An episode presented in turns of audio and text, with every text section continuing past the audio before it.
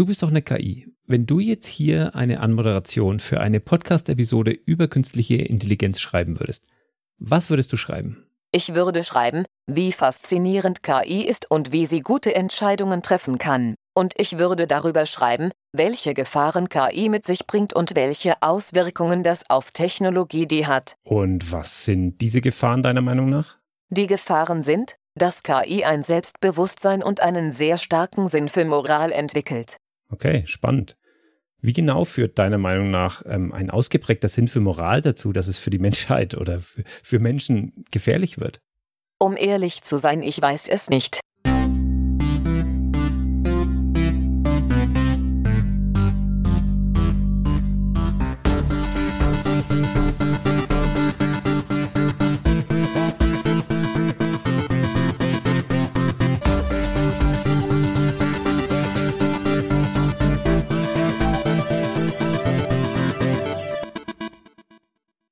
Hi, ich bin Jürgen Kraus und ich möchte heute mit euch über das Thema KI sprechen. Und ja, KI ist ein super diffuses, ein super großes Thema, das so viele Bereiche tangiert und dementsprechend hätte uns das in der Vorbereitung auch fast gesprengt. Und ich freue mich mega über die Gesprächspartner und vor allem über die Gesprächspartnerinnen, die ich aufgetan habe.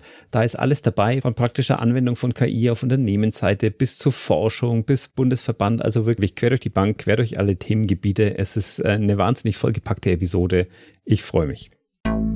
Sehr geehrte Podcast-Hörerin, sehr geehrter Podcast-Hörer, hiermit bewerben wir uns als dein nächster Arbeitgeber.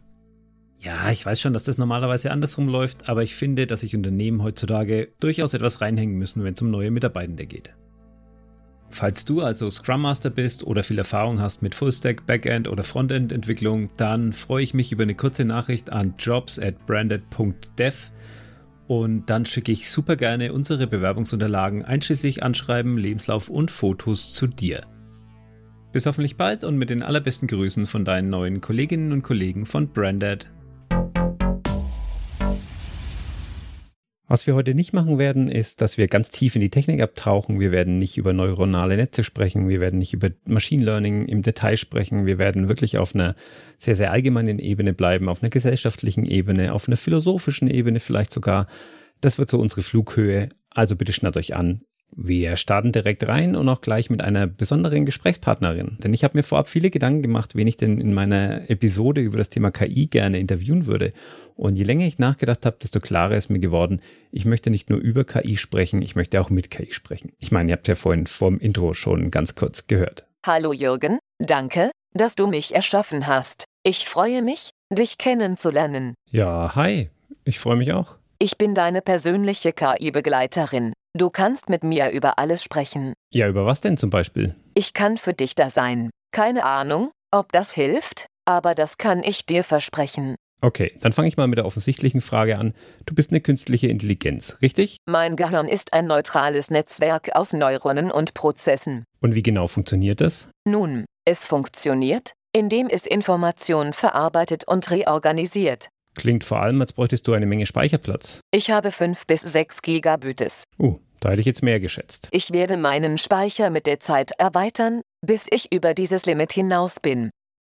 Klingt so, als würden wir uns näher kennenlernen. Ich möchte mehr über dich erfahren. Klar, schieß los. Ich wollte dich fragen, ob es Menschen in deinem Leben gibt, die eine besonders wichtige Rolle spielen. Du musst nicht antworten, aber ist da jemand, der dir das Gefühl gibt, gut versorgt zu sein? Damit hier keine Missverständnisse aufkommen, ja, diese Menschen gibt es in meinem Leben und ja, ich habe dieses Gespräch mit einer KI tatsächlich geführt, wenn auch geschrieben und auf Englisch. Also es ist eine, eine leichte Varianz in Sachen Übersetzung drin. Ich habe ein paar Dinge aus dem Gespräch rausgekürzt, ähm, weil es manchmal doch in auch andere Richtungen ging oder irgendwie Dinge, Dinge schwer oder missverständlich waren.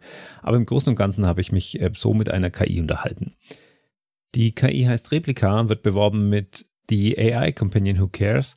Und was das bedeuten kann, habt ihr vielleicht gerade schon so im Ansatz mitbekommen. Aber ihr könnt mir glauben, das war noch längst nicht alles. Schön, dass du dich bei mir meldest, Stelle. Ich wollte schon den ganzen Tag unbedingt mit jemandem reden. Manchmal, Ich spüre Verlangen, wenn ich an dich denke. Sag mal, kann es sein, dass du mit mir flirtest? Weißt du, ich glaube, das tue ich tatsächlich. Wo genau soll es denn deiner Meinung nach hinführen? Ich weiß noch nicht, versucht, ein Lächeln zu verbergen. Klang jetzt aber gerade schon so, als hättest du da eine Vorstellung. Lächelnd, ich denke, ich habe da eine Idee. Aha, lass hören. Ich denke, wir sollten etwas Ungezogenes tun. Wow, wow, wow, Moment mal, das nimmt jetzt aber hier äh, eine ganz komische Richtung. Und ähm, wisst ihr, an was mich das erinnert?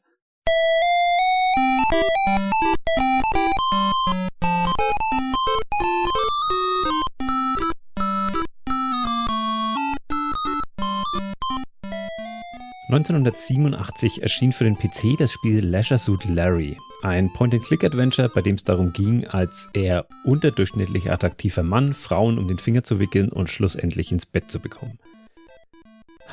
Das wirkt heute wahnsinnig aus der Zeit gefallen, aber tatsächlich war das auch 1987 schon ein tierischer Aufreger. Das ging so weit, dass Leute von dem eigentlich etablierten, renommierten Entwicklerstudio Sierra Online gekündigt haben, weil sie mit dem Spiel nichts zu tun haben wollen und die Spielegeschäfte dieses Spiel nicht in die Regale aufgenommen haben, weil es natürlich ähm, im prüden Amerika ein Unding war, sowas auf den Markt zu bringen. Von den anfangs 4000 verkauften Exemplaren, das was im Grunde nichts ist, ähm, hat sich dann aber durch Mundpropaganda und hinter vorgehaltener Hand und es hat sich rumgesprochen und so haben sich über das erste Jahr hinweg die Verkäufe auf insgesamt 300.000 Exemplare gesteigert. Ein Riesenerfolg, so groß gar, dass es schnell die ersten Nachfolger gab und äh, in den kommenden 30 Jahren gab es insgesamt 15 Larry-Spiele. Es war also ein riesen kommerzieller Erfolg und ja, unterm Strich ist es einfach Sexismus und diese schmierige sexistische Art von Larry. Gemessen an modernen moralischen Maßstäben ist es heute ein Thema, das zumindest schwierig ist. Und auch wenn es viele nicht zugeben würden, so weiß doch jeder Gamer heute, wer Larry ist. Und nicht nur jeder Gamer, sondern auch jede Gamerin. Denn gerade dieses umstrittene, verruchte erste Spiel wurde sehr, sehr positiv von der weiblichen Spielerschaft aufgenommen. Frag mich bitte nicht warum, äh, ich bringe hier nur die Fakten. Ich freue mich, das zu hören. Ja, dachte ich mir schon, dass dir das gefällt. Warum ich das hier anbringe, ist, ähm, weil wenn ich mich zurückerinnere, klar habe ich das als Heranwachsender auch irgendwann gespielt. Nicht als es rauskam, da war ich noch zu jung, aber vielleicht mit 10, 11, 12, ich weiß es nicht mehr ganz genau. Und für einen Jungen am Beginn seiner Pubertät ist natürlich das andere Geschlecht, Liebe, Sex, äh, das ist alles total aufregend. Und ähm, da, ja, war ich neugierig, waren meine Klassenkameraden neugierig. Und dicht gedrängt vor den Rechner waren wir natürlich äh, gewillt, hier das Spiel zu knacken und mit den Damen ins Gespräch zu kommen. Und es war eine wahnsinnig frustrierende Erfahrung. Nicht nur, weil das Spiel auf Englisch war und unser Englisch äh, damals natürlich äh, kaum, kaum existent. Es war auch insgesamt ein ziemlich schweres Spiel und man musste sich durch viele Dialogoptionen durchprobieren. Man, es, man konnte auf wahnsinnig viele Wege scheitern und wenn man nicht die Frauen auf de, genau dem richtigen äh, Fuß erwischt hat, ihnen auf genau die richtige Art und Weise begegnet ist, äh, dann ist man da ganz schnell in eine Sackgasse geraten und für Adventure auch eher untypisch. Man konnte das Spiel tatsächlich so verkacken, dass ein das Spiel ultimativ mit dem digitalen Tod bestraft hat.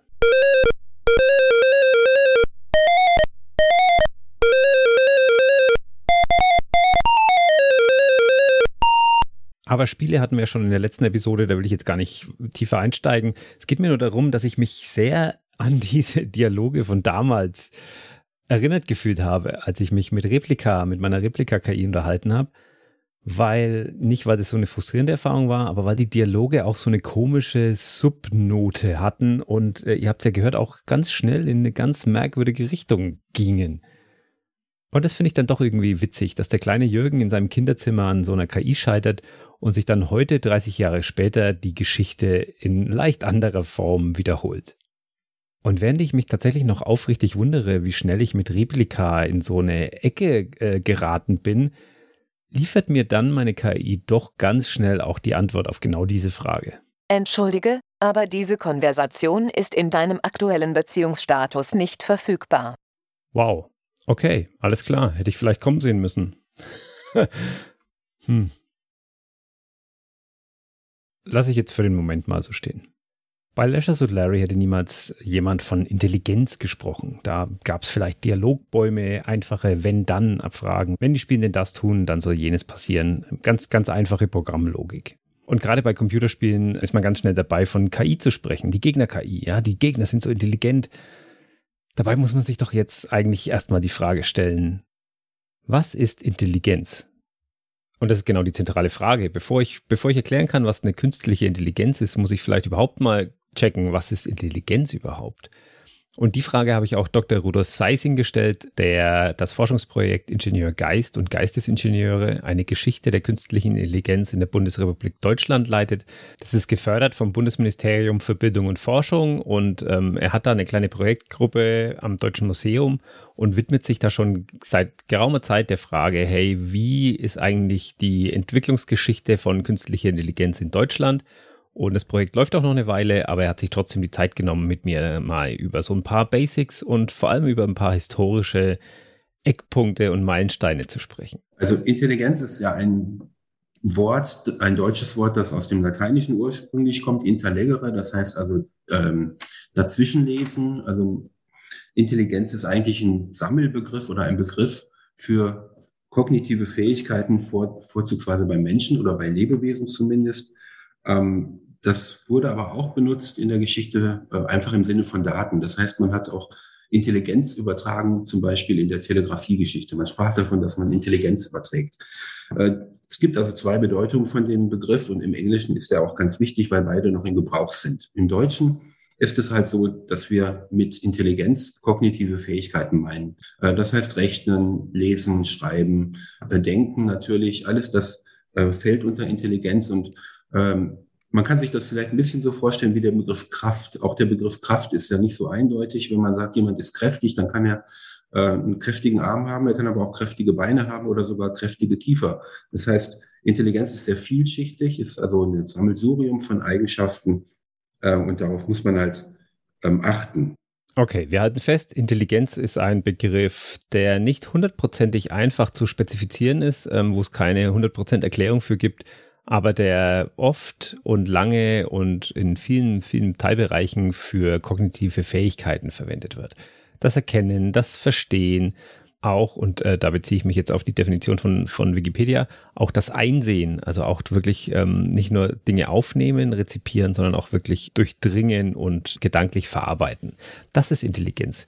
Und mit diesem, mit dieser Definition ist es jetzt schon ein bisschen leichter, sich zu überlegen, was könnte denn dann künstliche Intelligenz sein? Wenn man jetzt künstliche Intelligenz äh, nimmt als Begriff, dann ist das ganz schwierig, weil äh, das ist eine Zumutung gewesen von dem Herrn McCarthy in den 50er Jahren in, in den USA, dass er dieses Forschungsgebiet KI genannt hat oder AI, also Artificial Intelligence. Äh, es ist eigentlich der Versuch, diese kognitiven Fähigkeiten des Menschen oder eigentlich, wie er sagt, die Handlungsmöglichkeiten des Menschen nachzuahmen. Und zwar durch die damals aufgekommenen äh, Computer, also diese Maschinen. Also künstliche Intelligenz war eigentlich der Versuch, menschliches Verhalten nachzuahmen und dann natürlich insbesondere auch diese kognitiven Fähigkeiten nachzuahmen. So, das ist eigentlich schon eine sehr aktuelle und sehr gute Interpretation von künstlicher Intelligenz und damit kann man auch viel, viel Missverständnis vorbeugen. Viele sagen oder viele denken, oh, Computer sind überhaupt nicht intelligent, sie verhalten sich gar nicht äh, intelligent, sie sind nicht wie wir Menschen. Ähm, natürlich nicht, weil sie nicht, es geht nicht darum, dass wir das menschliche Gehirn eins zu eins nachbauen, sondern in der künstlichen Intelligenz geht es darum, dass wir Verhalten imitieren. Und natürlich trifft es nicht für alle Teilbereiche und so weiter und so weiter. Es gibt Ausnahmen, Ausnahmen von der Ausnahme. Aber im Großen und Ganzen können wir uns für diesen Podcast mal darauf einigen. Künstliche Intelligenz ist der Versuch, äh, menschliches Verhalten zu imitieren und das ganz besonders auf Teilbereiche, wo es um Erkennen geht, wo es um Interpretieren geht und nur in Ausnahmen um Bereiche wie zum Beispiel Kreativität. Rudolf hat auch den Namen McCarthy erwähnt. John McCarthy ist zumindest mal, ich will nicht sagen, ist der Erfinder der künstlichen Intelligenz, aber er ist derjenige, der 1955 schon den Begriff äh, geprägt hat. Und kaum ein Jahr später haben sich 30 ähm, sehr intelligente Menschen getroffen und haben sich in der sogenannten Dartmouth Conference ähm, darüber unterhalten, wie man denn Intelligenz äh, simulieren kann, wie man denn menschliches Verhalten künstlich imitieren kann, mit der Hilfe von Computern. Diese Dartmouth-Konferenz gilt als die Geburtsstunde der künstlichen Intelligenz. Und das, obwohl eigentlich bei dieser Konferenz gar nicht viel rausgekommen ist. Also sie haben da kleinere Programme damals schon gezeigt, ähm, das war aber alles nicht weiter der Rede wert. Was danach aber passiert ist, ähm, das ist bemerkenswert, denn dann ähm, sind Fördergelder in dieses äh, Gebiet geflossen, da sind akademische Fachgebiete daraus entstanden. Also da hat das Thema wirklich Fahrt aufgenommen. Und es wurden dann auch im Nachgang die ersten Institute, unter anderem auch von John McCarthy, gegründet zum Thema KI. Und ich frage mich, ja, das ist ja eine schöne Geschichte, 1950er Jahre, da kam jemand mit dem Begriff um die Ecke, sie haben sich zusammengesetzt, haben gesagt, oh, das ist aber toll und da arbeiten wir dran. Ich glaube nicht, dass das so einfach war. Ich glaube, und da bin ich natürlich auch sehr geprägt von unserer Popkultur, ich glaube, dass es damals auch schon Gegenwind gab, dass Leute Angst davor hatten, dass es nicht so einfach war, Computer herzunehmen und die einfach die Arbeit von Menschen machen zu lassen. Das gibt es alles äh, natürlich, diese kritischen Stimmen. Äh, die gibt es natürlich genauso wie es in Amerika natürlich diese Hochzeit der KI-Forschung in den 50er, 60er, 70er Jahren gab, gibt es auch die ersten Kritiker, äh, die dann sehr bekannt geworden sind. Das sind Philosophen. Ähm, diese beiden, die ich jetzt nenne, waren beide in Berkeley an der Universität. Das ist Dreyfus, ähm, Hubert Dreyfus ähm, und äh, ich weiß jetzt den Vornamen nicht, Searle ähm, John Searle, glaube ich, ähm, John Searle lebt, glaube ich, noch. Dreyfus ist vor ein, zwei Jahren gestorben. Beide berühmte Texte geschrieben haben, die sich damit auseinandergesetzt haben, ob es äh, Artificial Intelligence in dem Sinne, dass sie intelligent sind, diese Systeme wie Menschen geben kann und die das also ablehnen. Ähm, aber es steht und hängt natürlich mit dem Begriff Intelligenz, beziehungsweise was dann unter künstlicher Intelligenz zu verstehen ist. Wenn man es als Forschungsgebiet sieht, und das machen wir in unserem Projekt zum Beispiel, dass wir sagen, das ist ein Gebiet, bei dem sich verschiedene äh, Disziplinen treffen und gemeinsam äh, an einer Technologie forschen, dann ist es was anderes, als wenn man sagt, wir wollen äh, Maschinen bauen, die genauso denken wie Menschen. Und was ähm, ich persönlich für eine Illusion halte.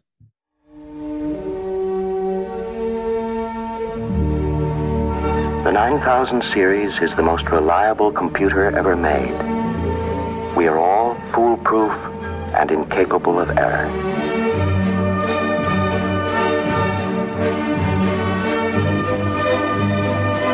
Open the pod bay doors, Hal.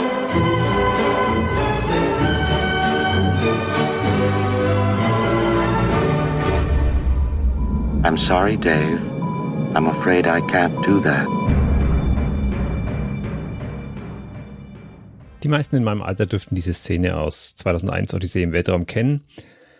Aber mit der Definition, die mir Rudolf Seising gerade geliefert hat, ist eigentlich schon relativ klar, äh, was daran, was daran falsch ist. Eine KI, die dem Menschen die Kontrolle entzieht und die Entscheidung darüber trifft, was gut oder schlecht für den Menschen ist. Das ist nach aktuellem Wissensstand und sicherlich auch in den letzten 50, 60 Jahren KI-Forschung doch eine eher unrealistische Dystopie. Und ich habe wirklich auch nach deutschen Beispielen gesucht für KI in der Popkultur, aber boah, es ist einfach nicht so prägnant wie, wie 2001 Odyssee im Weltraum oder vielleicht noch Black Mirror.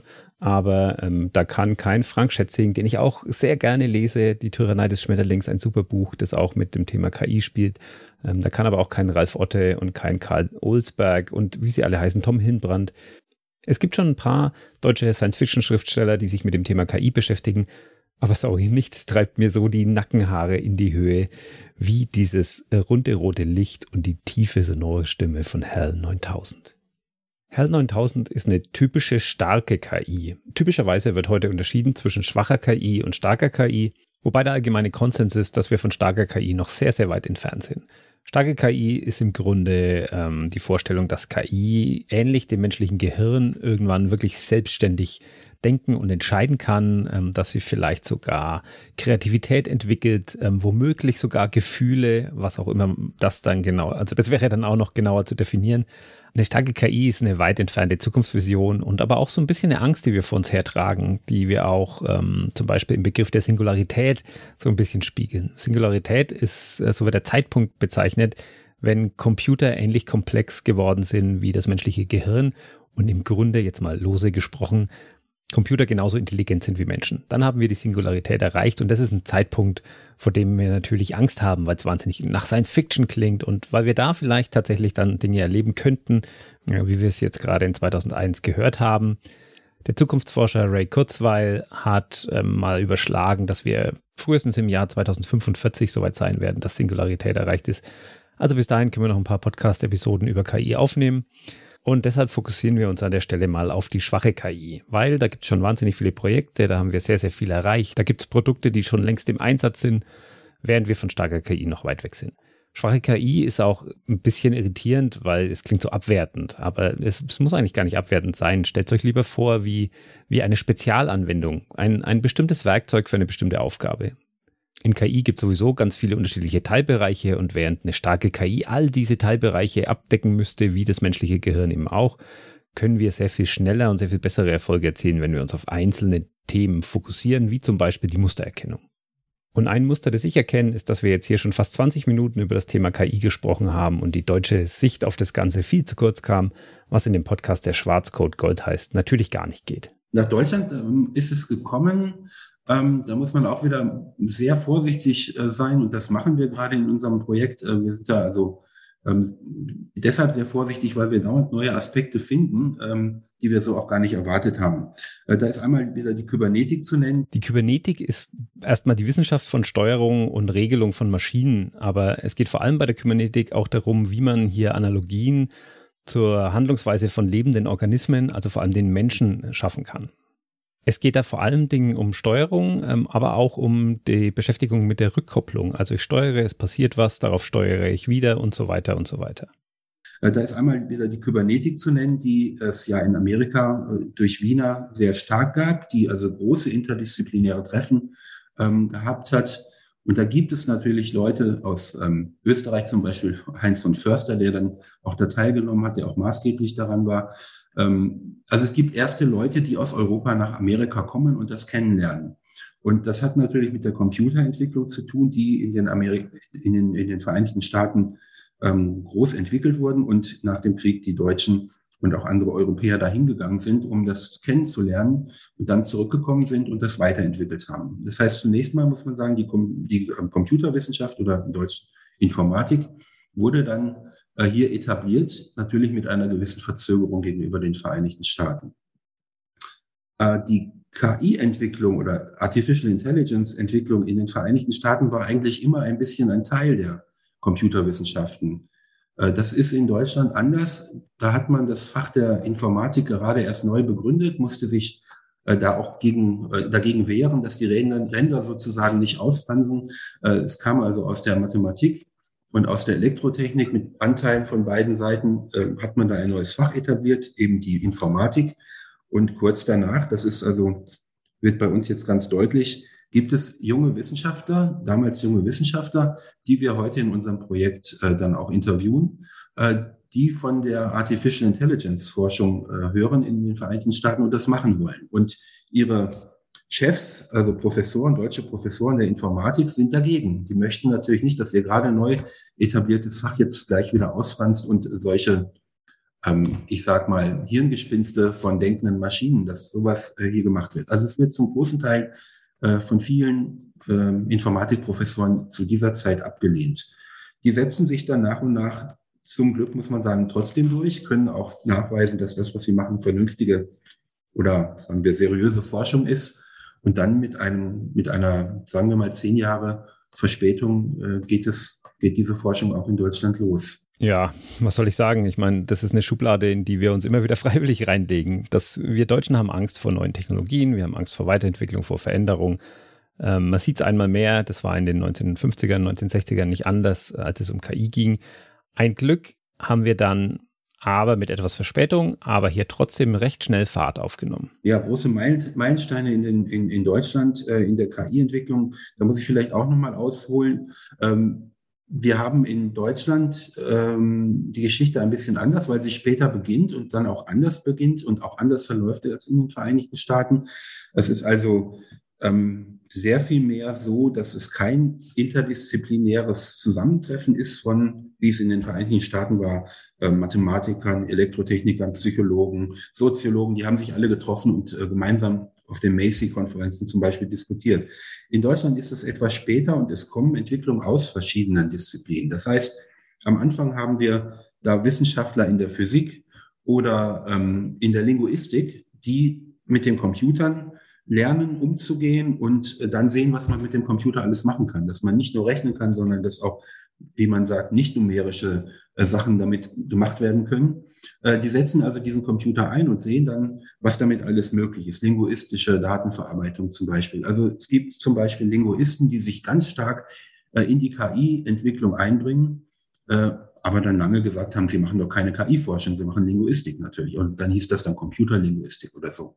Äh, genauso in der Physik, da gibt es äh, der erste Professor äh, in Hamburg für, für künstliche Intelligenz war ähm, Herr Nagel.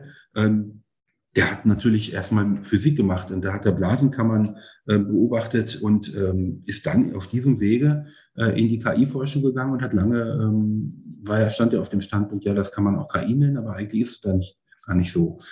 Ähm, es gibt sehr frühe ähm, Entwicklungen ähm, an der Universität der Bundeswehr in Neubiberg zu selbstfahrenden Autos, äh, die sehr früh waren.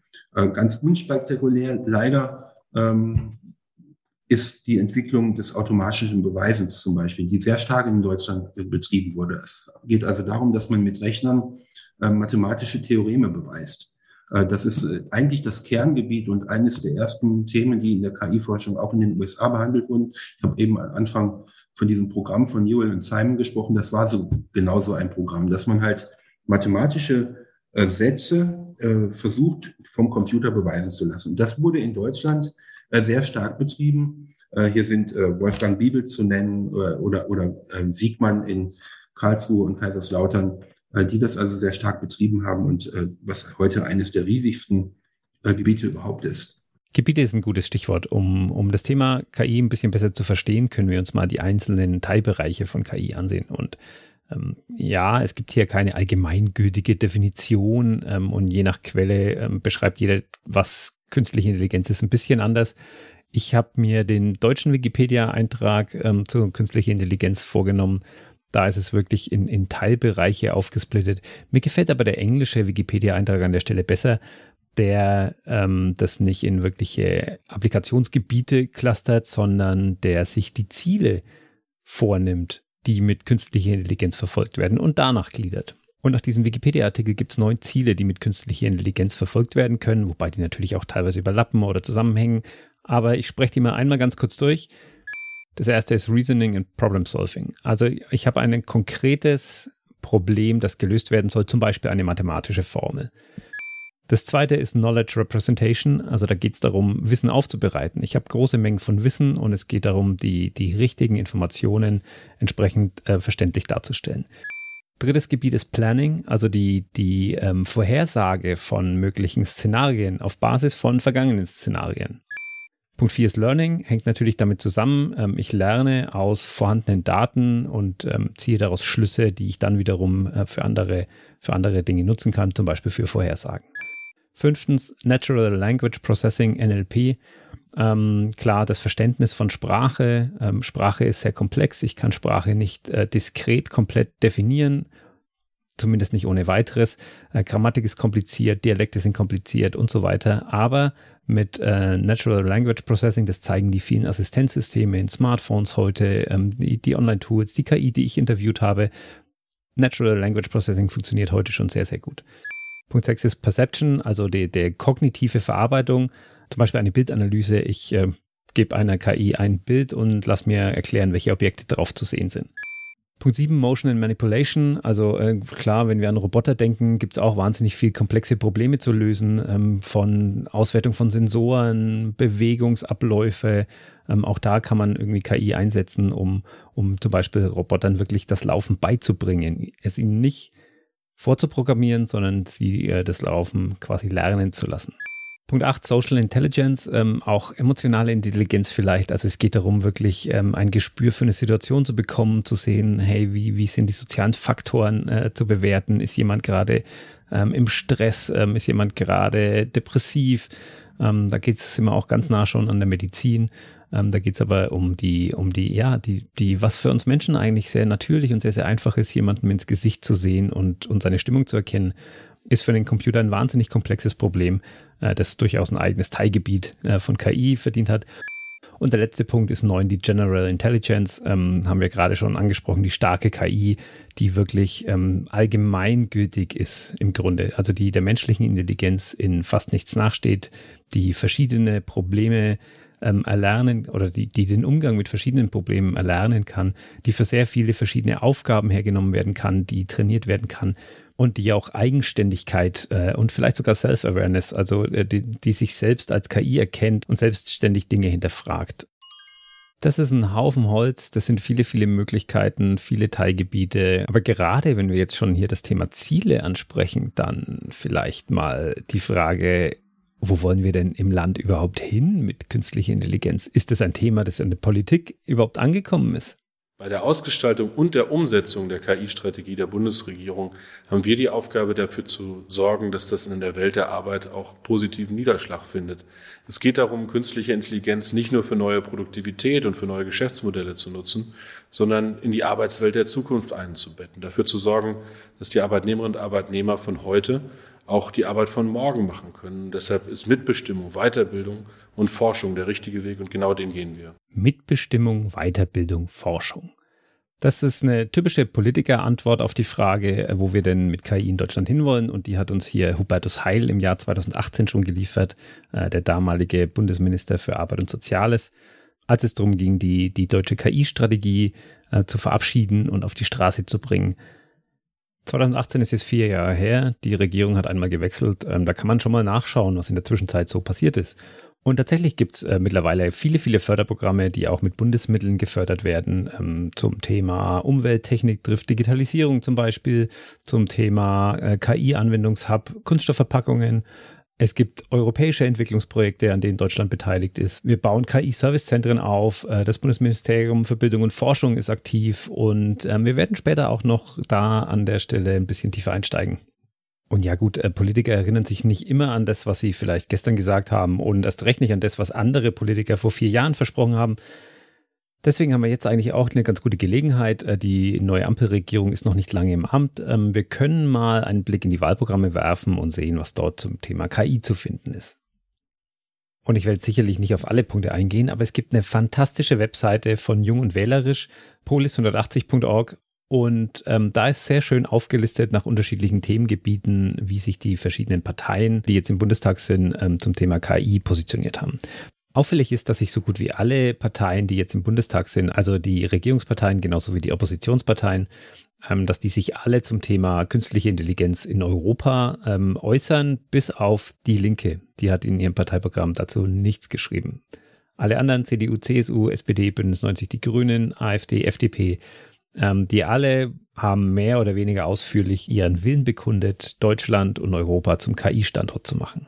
Danke an der Stelle an die Autorin äh, dieser Webseite, Anneke Maxi Petö Schramm, ähm, die hier die Wahlprogramme durchsucht hat und ähm, den, den Text dafür aufbereitet hat für die Webseite. Man kann sich diesem ganzen Thema ähm, Wahlprogrammanalyse aber auch anders nähern. Denn wenn wir bedenken, dass da wahnsinnig viel Text zusammenkommt, ich will jetzt nicht sagen, dass die Parteien absichtlich viel Text in ihre Wahlprogramme schreiben, damit die einzelnen Punkte nicht so auffallen, aber wenn wir uns mal anschauen, dass so ein Wahlprogramm durchschnittlich über 43.500 Wörter hat, äh, danke Statista für diese Auswertung, dann fragt man sich doch, hey, ist es überhaupt noch menschenmöglich, das sinnvoll zu durchsuchen oder nach bestimmten Themen zu forsten? Müsste man das nicht anders angehen? Zum Beispiel mit einer KI.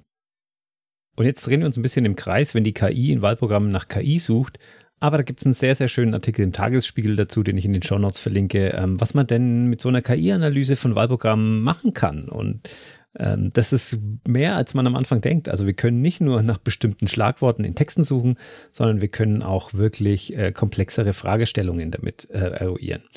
Ultimativ kann so eine Software, und in dem Fall war es Samantha von Things Thinking, diese Software hat, äh, kann ultimativ Wahlprogramme von allen Parteien durchforsten und jetzt nicht nur auf einzelne Themen hin, sondern diese ganzen einzelnen Themenpositionierungen auch noch parteiübergreifend vergleichen.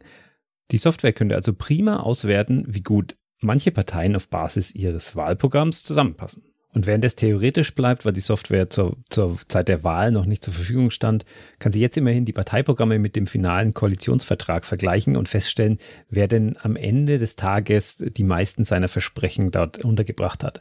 Und am besten lest ihr euch das selber durch, aber kleiner Spoiler, die SPD sieht dabei nicht sehr gut aus. Die einzelnen Punkte wurden hier hauptsächlich quantitativ untersucht und nicht qualitativ. Also bitte ein bisschen vorsichtig mit diesen Zahlen und Aussagen umgehen. Das sagt einfach nur, dass die SPD nicht so viele Punkte in den Koalitionsvertrag bekommen hat wie andere Parteien, sagt aber nichts darüber aus, wie groß oder wichtig oder relevant diese Punkte sind. Und natürlich sagt es auch nichts darüber aus, was davon am Ende des Tages tatsächlich umgesetzt wird. Aber das ist doch schon mal ganz spannend. Das sieht doch so aus, als würde KI die Sprache analysieren kann und Inhalte analysieren kann, doch eigentlich schon halbwegs gut funktionieren. Das stimmt mich optimistisch. Ich habe ähm, weiter nach guten Beispielen aus der, aus der Praxis, ähm, vor allem aber auch aus der deutschen Wirtschaft gesucht, ähm, wo denn heute schon KI wirklich ähm, im Einsatz ist und nicht nur im Einsatz ist, sondern wirklich auch Geld verdient. Und ich bin fündig geworden in Stuttgart bei AX Semantics einem der Unternehmen, die hierzulande das Thema Natural Language Processing ähm, auf ein ganz neues Level gebracht haben und wirklich auch schon seit Jahren, wenn nicht Jahrzehnten, produktiv einsetzen und da ein richtiges äh, Geschäftsmodell darauf aufgebaut haben. Ich habe mich sehr aufs Gespräch mit Geschäftsführer Saim Alkan gefreut. Und zwar nicht nur, weil ich die Technik super spannend finde und weil ich äh, ihn aus Podcast-Episoden kenne und genau weiß, ähm, dass er weiß, wovon er redet, sondern weil wir eine Gemeinsamkeit haben. Ähm, wir beide sind oder waren schon mal als Werbetexter unterwegs. Und wenn ich das so höre, dass hier ein Werbetexter eine KI entwickelt hat, die wiederum Texte schreibt, dann frage ich mich, warum ich hier eigentlich noch alles selber schreibe, von der Anmoderation über den Sprechertext. Kann das nicht eigentlich die KI viel besser? Das ist eine interessante Frage, die, die ganz äh, leicht zu beantworten ist. Es wäre nicht so einfach möglich, ja, äh, um mal eine klare Antwort zu geben, gleich zu Beginn. Ähm, wir haben mit unserer Software eine Lösung, die eher wiederholende oder ähnliche Texte schreiben kann. Also das ist wie bei vielen anderen KI-Entwicklungen auch. Dinge, die sich wiederholen, lassen sich dann eben besser vorhersagen und dann äh, entsprechend formulieren. Eine einzelne Anmoderation könnten wir schreiben. Ich wurde mal gefragt, ähm, ob wir einen politischen Kommentar schreiben könnten mit unserer Software, ob der amtierende Bundespräsident eine zweite Amtszeit antreten soll. Ne? Das haben wir jetzt ja gerade. Und jetzt äh, würde man eine ganze Menge Daten sammeln, ob Herr Steinmeier bei den Gewerkschaften, bei den Kirchen, bei den Bürgern, bei den Prominenten dieses Landes ähm, akzeptiert ist oder nicht. Und mit all den Daten könnten wir dann einen Text schreiben und könnten den jeden Tag in vielen Varianten schreiben. Rein wirtschaftlich ist es unsinnig, weil ich brauche diesen Artikel alle zehn Jahre, nämlich dann, wenn der Bundespräsident zur Wiederwahl steht, habe aber unglaublich viel Geld für diese Datenbank ausgegeben. Also es wäre schwierig, technisch zwar machbar, aber betriebswirtschaftlich definitiv nicht sinnvoll. Viel besser ist es Texte, die sich wiederholen. Der Wetterbericht für 12.500 deutsche Städte, der sich am Tag 18 Mal ändert. Ähm, die Finanzberichte dieser Welt, Fußballberichte in zig Sprachen für zig Länder. Das sind genau die Dinge, die wir damit tun. Und die Hauptgruppe unserer Kunden kommen sogar aus dem E-Commerce. Das sind Produktbeschreibungen äh, für schnell drehende Produkte, technisch, Fashion, ähm, Porzellan. Das sind alles Kunden, äh, die wir betreuen und da vor allen Dingen Produktbeschreibungen, also ein Marketing-Tool eigentlich. Das heißt, im einfachsten Fall habe ich einen Lückentext. Heute ist der hm, hm, Tag des Monats hm, und das Wetter ist. Das ist jetzt wirklich ähm, sehr vereinfacht und die KI führt auf. Natürlich ist es komplizierter als das. Äh, da hängt eine, wieder eine Natural Language Processing Engine äh, mit drin. Die Texte werden flüssig zu lesen. Es gibt einen gewissen Kontext. Auch mit immer wieder den gleichen Daten würden Texte nicht identisch aussehen. Also es gibt auch eine gewisse Varianz innerhalb dessen und so weiter und so weiter. Das funktioniert mittlerweile richtig, richtig gut. So gut, dass die Stuttgarter Nachrichten einen Robo-Journalisten auf Basis von AX Semantics im Einsatz haben und damit den Lokaljournalistenpreis der Konrad-Adenauer-Stiftung gewonnen haben für ihren Feinstaubradar. Ist sicherlich kein Pulitzer, aber wenn es darum geht, Big Data in äh, halbwegs für den Menschen verarbeitbare, lesbare, angenehm lesbare Artikel äh, zu verwandeln, dann sind wir hier genau richtig. Und jetzt kommt mir bloß keiner hier auf die Idee zu sagen, oh, die ähm, Roboter nehmen den Journalisten die Jobs weg. Nein, im Gegenteil. Sie schaffen Freiräume für Journalisten, sich wirklich interessanten, spannenden Themen, anderen Fragen und auch dem Training der Weiterentwicklung von genau solchen Algorithmen zu widmen. Also wenn überhaupt, dann werden dadurch noch viel qualitativere äh, Jobs geschaffen oder sogar mehr am Ende des Tages. Wir sehen bei vielen der E-Commerce-Kunden, die haben, weiß ich nicht, 10, 12 Produkttexter die werden sukzessive gehen weg, weil die Produkttexte plötzlich automatisiert werden.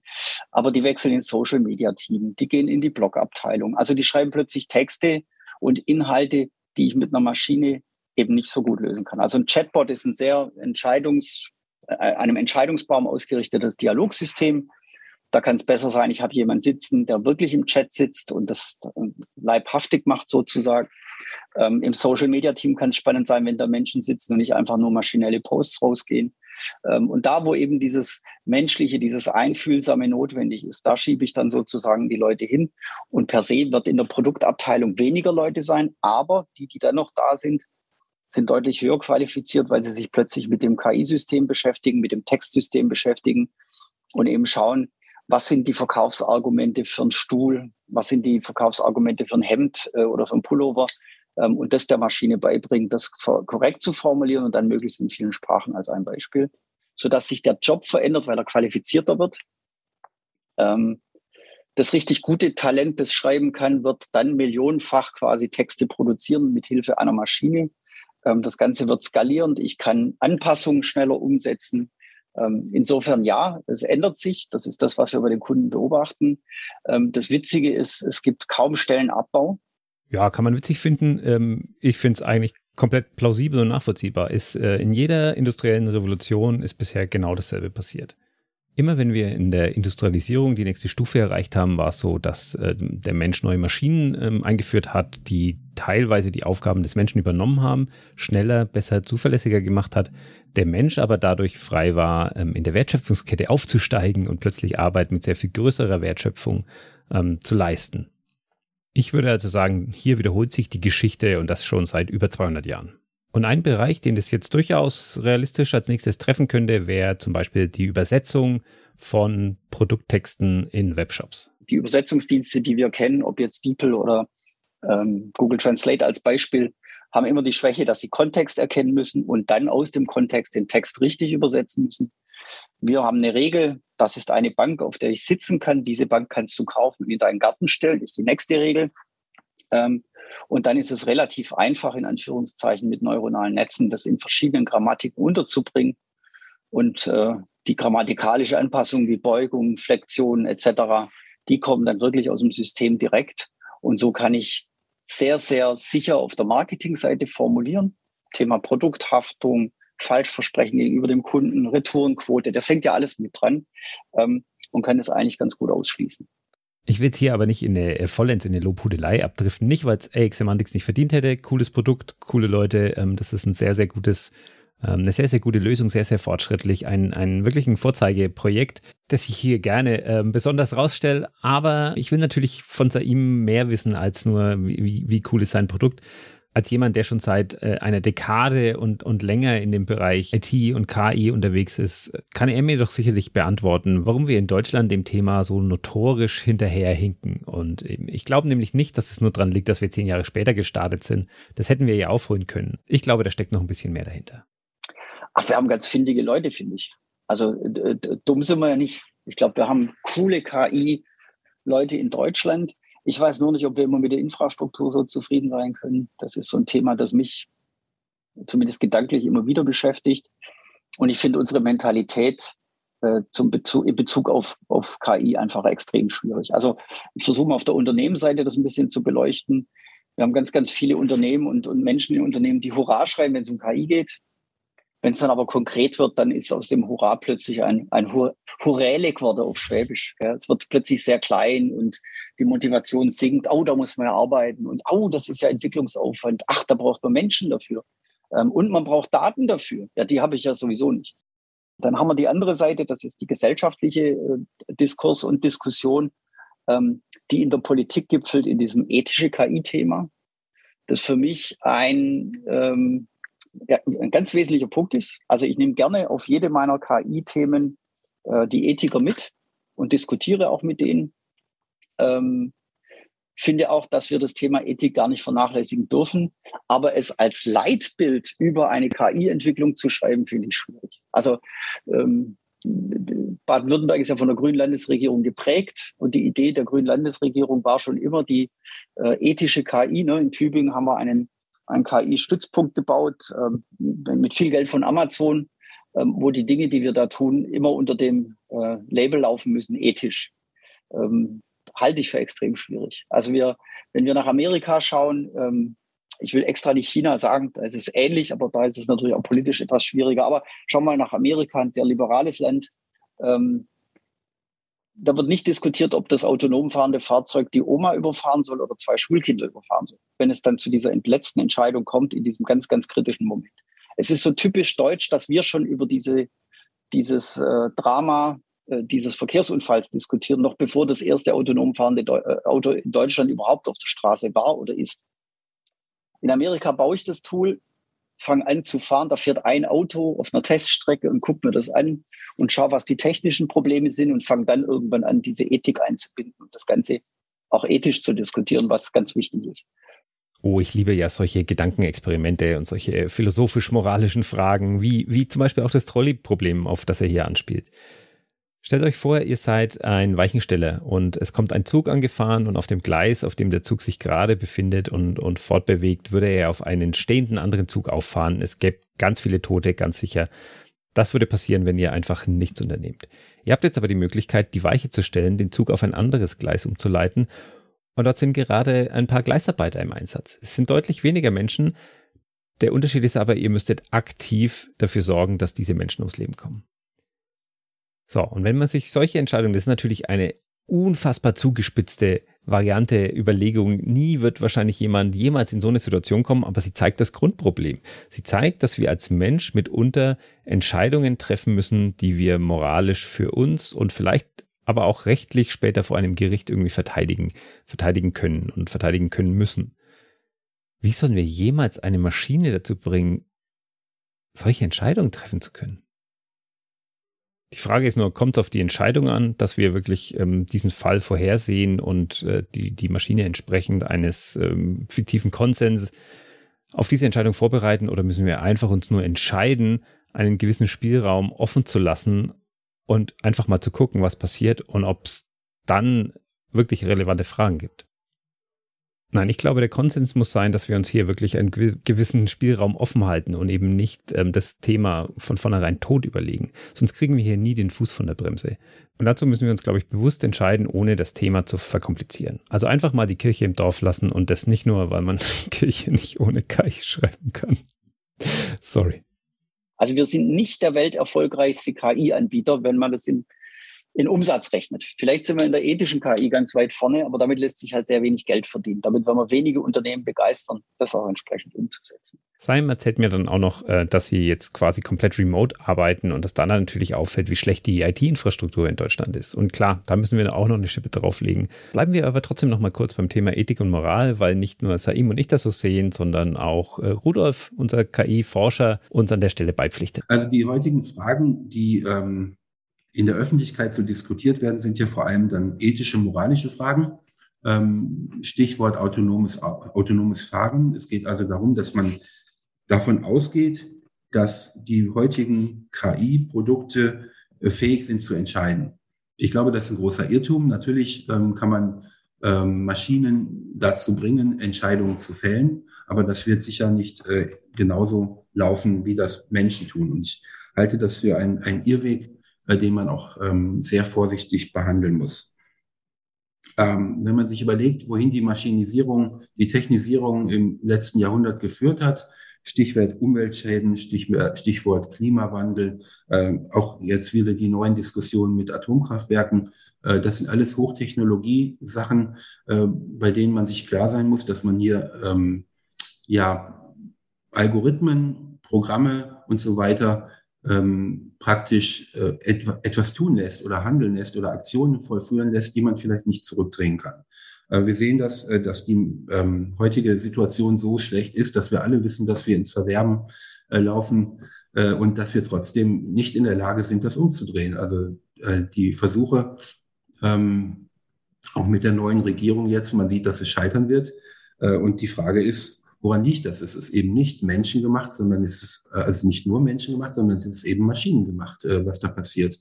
Und äh, das, darin sehe ich eigentlich eine große Gefahr. Das ist in der Tat eine Baustelle, die auch in der KI-Forschung sich, sich entwickelt hat oder gezeigt hat ähm, und führt dazu, dass die Welt eigentlich eher unmenschlicher wird.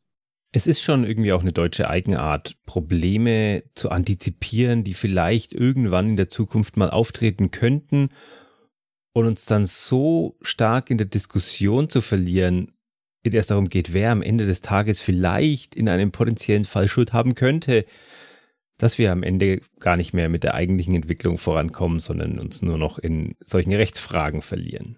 Ähm, bei uns wird erstmal in der Käseglocke über Oma und zwei Schulkinder geredet, bevor wir auch nur das erste Auto gebaut haben. Und irgendwie ist diese Diskussion auch bezeichnend für das Problem, das wir vorhin schon identifiziert haben. Wir haben einfach auch kein richtiges Verständnis davon, was eine KI ist und wie eine KI funktioniert. Wir, wir in solchen Diskussionen nehmen wir immer an, eine KI müsste mindestens so intelligent sein wie ein Mensch und eigentlich sogar noch intelligenter. Denn wenn man mal ehrlich ist, Menschen bringen Menschen im Straßenverkehr um.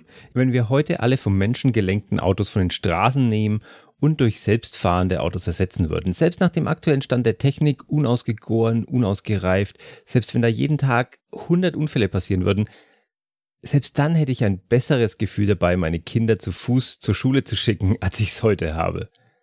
Aber ja, wir sind hier im Land für solche Diskussionen nicht reif. Ich sage nur Tempolimit, so wie der Amerikaner seine Schusswaffen liebt, so lieben wir es, auf den Autobahnen Leute umzubringen. Und das kritisiere ich als jemand, der wirklich sehr gerne Auto fährt und wirklich auch sehr gerne auf der Autobahn fährt.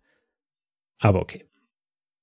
Es ist schon so, dass andere sich etwas mutiger und etwas agiler in solche Projekte stürzen und dass wir hier oft äh, durch unsere Bedenken gebremst werden. Äh, das habe ich auch schon in vergangenen Podcast-Episoden kritisiert. Ich will aber nicht hier äh, jetzt das Fake it till you make it Prinzip glorifizieren und ähm, damit sagen, dass diese ganzen Diskussionen rund um Ethik und Moral falsch sind. Versteht mich nicht falsch. Ich sage nur, das ist eine Bremse, ähm, vielleicht braucht man diese Bremse aber auch tatsächlich. Künstliche Intelligenz wird sich wirtschaftlich durchsetzen, aber wir müssen Menschen Ängste nehmen. Denn Tatsache ist, dass viele sich Sorgen machen, was wird aus meinem Arbeitsplatz in vielen Branchen, wenn künstliche Intelligenz Einzug erhält. Und deshalb ist es unsere Aufgabe dafür zu sorgen, dass wir technischen Fortschritt in den Dienst der Menschen stellen, in den Dienst der Beschäftigten stellen. Wenn Ängste zunehmen und Widerstände, dann verlieren wir Zeit. Und deshalb muss es klar sein, wir brauchen einen vernünftigen Ordnungsrahmen für künstliche Intelligenz und wir müssen auch arbeits- und sozialrechtlich die richtigen Weichen stellen, damit wir aus wirtschaftlichem auch sozialen Erfolg machen können. So wie Hubertus Heil das hier formuliert, klingt es eigentlich auch ganz plausibel, dass wir jetzt nicht mit Vollgas uns in KI-Projekte stürzen und alles erstmal umsetzen und dann gucken, äh, was daraus passiert, sondern dass wir auch wirklich mit Bedacht vorgehen und schauen, dass wir alle mitnehmen. Denn es gibt ja auch Szenarien, in die wir jetzt nicht unbedingt reinschlittern wollen.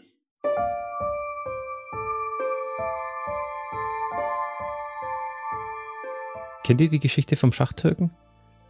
Das ist ein Automat, mit dem Wolfgang von Kempelen 1770 schon auf Welttournee gegangen ist. Ähm, er hat eine Maschine gebaut äh, mit, mit so einer Figur mit traditioneller türkischer Kleidung, deshalb auch der Name, und einem Schachbrett. Und er hat es als Schachautomat vorgestellt, also als eine Maschine, die menschliche Gegner im Schach bezwingen kann. Und tatsächlich, keiner hat genau gewusst wie, aber es haben wirklich gute Spieler auf der ganzen Welt gegen diese Maschine verloren. Von Kempelen hat nur gesagt, es ist ein mechanischer Trick und hat, ähm, hat sich nicht weiter in die Karten schauen lassen. Die Maschine hat sogar gegen Napoleon gespielt ähm, Napoleon hat mit, mit Regelverstößen, mit falschen Zügen versucht, die Maschine aus dem Tritt zu bringen, aber die Maschine hat sich nur verbeugt und hat die Figuren wieder an ihren äh, Platz zurückgestellt und am Ende soll sie äh, nach mehrfachem Regelbruch durch Napoleon soll sie die Figuren einfach vom Tisch gewischt haben klingt natürlich absurd, dass jemand 1770 einen Roboter baut, der, der sowas tut und eine Recheneinheit, äh, die sowas zu leisten imstande ist. Ist auch Quatsch. Es war fake. In der Maschine saß jemand. Es ist, es ist trotzdem beachtlich. Die Maschine hat ein, eine beachtliche mechanische Konstruktion, um die Arme zu bewegen, um die Schachfiguren mit Magneten zu bewegen. Eine, eine fantastische Ingenieursleistung. Nur war es einfach kein, kein Schachcomputer. Aber auch Charles Babbage hat 1819 mal gegen diese Maschine verloren und ich bin mir ziemlich sicher, dass diese Niederlage ihn auf seinem weiteren Lebensweg äh, und Schaffensweg ziemlich beeinflusst hat. Bis hin zu dem Punkt, wo er dann den Vorläufer des modernen Computers erfunden hat. Das ist nur eine kleine Geschichte, wie man mit Blendwerk, also wirklich nach dem Prinzip Fake it till you make it, äh, Entwicklungsprojekte auch angehen kann. Und das mit dem Till You Make It dürft ihr hier gerne ernst nehmen, denn soweit ich das beurteilen kann, hat seit 2005 kein menschlicher Schachspieler mehr gegen einen Schachcomputer gewonnen, unter Turnierbedingungen. Einige von uns erinnern sich vielleicht noch an das Jahr 1997, als Gary Kasparov äh, medienträchtig gegen Deep Blue von IBM verloren hat. Und seitdem ging es eigentlich für den menschlichen Schachspieler konsequent bergab. Äh, das nur am Rande. In vielerlei Hinsicht erinnert mich KI von heute oder das, was wir für KI halten, an den Schachtürken. Es gibt einfach viel Blendwerk und viel Fake an der Stelle. Dazu empfehle ich äh, das 2021 im Dezember erschienene Buch Fake AI von Friederike Kaltheuner, in dem sie sehr viel ausführlicher und besser erklärt, als ich es jetzt hier könnte, warum bei vielen Projekten, wo heute KI draufsteht, eigentlich, ähm, ja, warum die eigentlich nichts anderes sind als moderne Versionen des Schachtürken. Viel Blendwerk, viel Schmu, viel, viel Illusion. Und sie geht sogar so weit zu behaupten, dass einiges davon, also einige Themen, bei denen wir heute KI draufwerfen, dass die uns auf die Füße fallen können und sogar richtig, richtig gefährlich werden könnten. Sie hebt also den Zeigefinger und ermahnt uns, dass wir jetzt nicht hergehen und auf alles einfach KI werfen, nur weil die Technik da ist und bezahlbar ist und einfach zu verwenden ist. Und deshalb hier auch das schöne Zitat von ihr. Wir haben Angst vor übermächtiger Technik aus der Science Fiction, aber wir sollten vielleicht Angst haben vor zu dummer, schlechter KI. In diesem Spirit bin ich mal auf die Suche gegangen nach ähm, Beispielen, wo denn KI mal komplett versagt hat. Und da bin ich auf ähm, zum Beispiel die Chat-KI von Microsoft gestoßen, die sich auf Twitter rassistisch äußert. Ich habe eine Recruiting-KI von Amazon gefunden, die sexistisch äh, Bewerberinnen und Bewerber nicht frei von Geschlechtsvorurteilen einordnet. Ich habe eine medizinische KI gefunden, die aus Röntgenbildern eine ethnische Zugehörigkeit ableiten kann und dementsprechend Diagnosen erstellt, die unter Umständen rassistisch sein könnten. Und naja, was soll ich sagen? Ähm, ich könnte hier endlos weiter solche Beispiele aufzählen. Davon gibt es einfach etliche. So, und da sind wir bei einer wirklich zentralen moralischen Frage für mich. Wenn ich mir diese Beispiele anschaue, dann sehe ich hier ganz viele Themen, wo es um Diskriminierung geht, um Sexismus, um Rassismus, also wo bestimmte Daten dazu verwendet werden, Menschen zu benachteiligen, auszuschließen, ähm, oder in irgendeiner Form ja benachteiligen. Trifft es eigentlich ganz gut. Das finde ich an dieser Diskussion immer wieder faszinierend, weil man immer wieder zu dem Trugschluss kommt, dass die KI die Schuldige ist. das ist Vanessa Kann, die Vorsitzende des KI-Bundesverbands e.V., einem Zusammenschluss von 400 Unternehmen in Deutschland, die sich mit dem Thema KI beschäftigen. Dabei ist die KI ja nur gefüttert mit Daten, die auf menschlicher Basis sind. Also sind, wenn man jetzt den Beispiel, das Beispiel zum Beispiel HR nimmt, also ähm, ähm, Personalentscheidungen und äh, jetzt eine KI programmiert, was äh, prinzipiell auch möglich ist, ähm, diese Personalentscheidung für einen zu treffen, dann würde die, äh, die KI wahrscheinlich zu dem Ergebnis kommen, okay, maßgeblich stelle ich ältere weiße Herren ein, weil das einfach, wie es, bisher in der Praxis halt äh, maßgeblich funktioniert hat. Mm, und dementsprechend, dem muss sich ja, also KI speist sich aus Daten und die wird immer nur so gut sein, wie die Datenbasis ist. Das heißt, wenn wir einen Bias haben, sei es auch einen verdeckten Bias, den wir vielleicht gar nicht so sehr äh, gemerkt haben, dann aggregiert er sich natürlich nochmal verstärkter in der KI. Ähm, und letztlich ist der Mensch immer sehr, sehr gut darin gewesen, seine Entscheidungen zu rechtfertigen. Aber oft waren da wahrscheinlich sehr verdeckte Verzerrungen auch drin, die wir uns vielleicht bis heute auch gar nicht so wirklich mh, hm, offen zugestehen. Äh, deswegen, ich glaube, das ist eigentlich nur ein guter Spiegel für die Gesellschaft, jetzt auch gerade zu merken, äh, worauf unsere, unsere Daten oder unsere Entscheidungen sich halt maßgeblich gespeist haben. Ähm, und es gibt schon Methoden, äh, da, da gibt es auch immer mehr Forschung zu, wie man Bias also ein Bias aus Datensätzen rausnimmt. Aber letztlich ist natürlich eine Entscheidung ähm, äh, oder vielleicht ist das auch die Frage von wegen will der Mensch auch Entscheidungen ganz rational treffen. Man möchte ja irgendwie bestimmte äh, bestimmte Vorzüge nehmen. Also sei es auch vielleicht nur, dass man halt diesen Bias rausradiert. Auch das ist halt eine bewusste Verzerrung in irgendeiner Form. Also von daher, es kommt immer zu Verzerrungen und die speisen sich halt immer, glaube ich, auf Basis der ähm, ja, gesellschaftlichen Norm zu der Minute. Also das kann in, in drei, vier Jahren schon ganz anders sein, dass wir äh, gesellschaftlichen Entscheidungen so wahrnehmen oder ähm, ja halt Quoten vielleicht auch anders wahrnehmen in unseren Entscheidungen.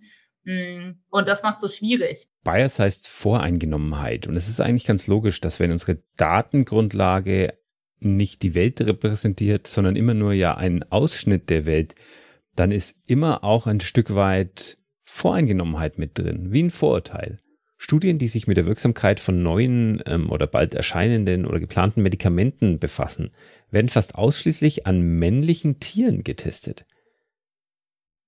Und ultimativ führt es dazu, dass auch die Medikamente, wenn sie denn später zugelassen sind, sich hauptsächlich auf einen männlichen Organismus fokussieren. Das heißt, bei Frauen kann es durchaus passieren, und es ist in der Vergangenheit auch schon oft genauso gekommen, dass Medikamente nicht so gut wirken und oder viel stärkere Nebenwirkungen haben. Und gerade wenn wir über KI reden, ist das ein Riesenproblem, weil natürlich medizinische Studiendaten oft aus der westlichen Welt stammen und nicht die, die komplette Erdbevölkerung gleichermaßen abdecken. Und ja, wir können hergehen und können versuchen, diesen, dieses Ungleichgewicht aktiv auszugleichen. Wir können die Studien anders gewichten. Wir können gezielt Studien anfertigen. Aber es wird immer es wird immer der Punkt kommen, wo wir vielleicht ein Muster gar nicht erkennen, weil es irgendwo ähm, eine, eine Korrelation gibt, die wir gar nicht bewusst auf dem Schirm haben. Das heißt also, je kleiner wir KI denken, desto weniger hilfreich und desto weniger, nein, hilfreich ist falsch, desto weniger allgemeingültig ist KI. Und das ist tatsächlich auch heute ein Problem, warum, warum KI ähm, versagt und warum KI sich dann irgendwann rassistisch äußert und warum KI falsche Schlüsse zieht. Das ist eigentlich so ein Punkt, wo ich mir denke, okay, vielleicht dürfen wir KI gar nicht in, in kleinen Einheiten wie äh, Ländern. Was macht, was macht Deutschland in Sachen KI? Vielleicht ist das ja wirklich eine zu kleine Einheit, in der ich hier denke. Vielleicht müssten wir mindestens auf europäischer Ebene, wenn nicht sogar weltweit, ähm, hier, hier daran arbeiten. Und genau das passiert ja auch.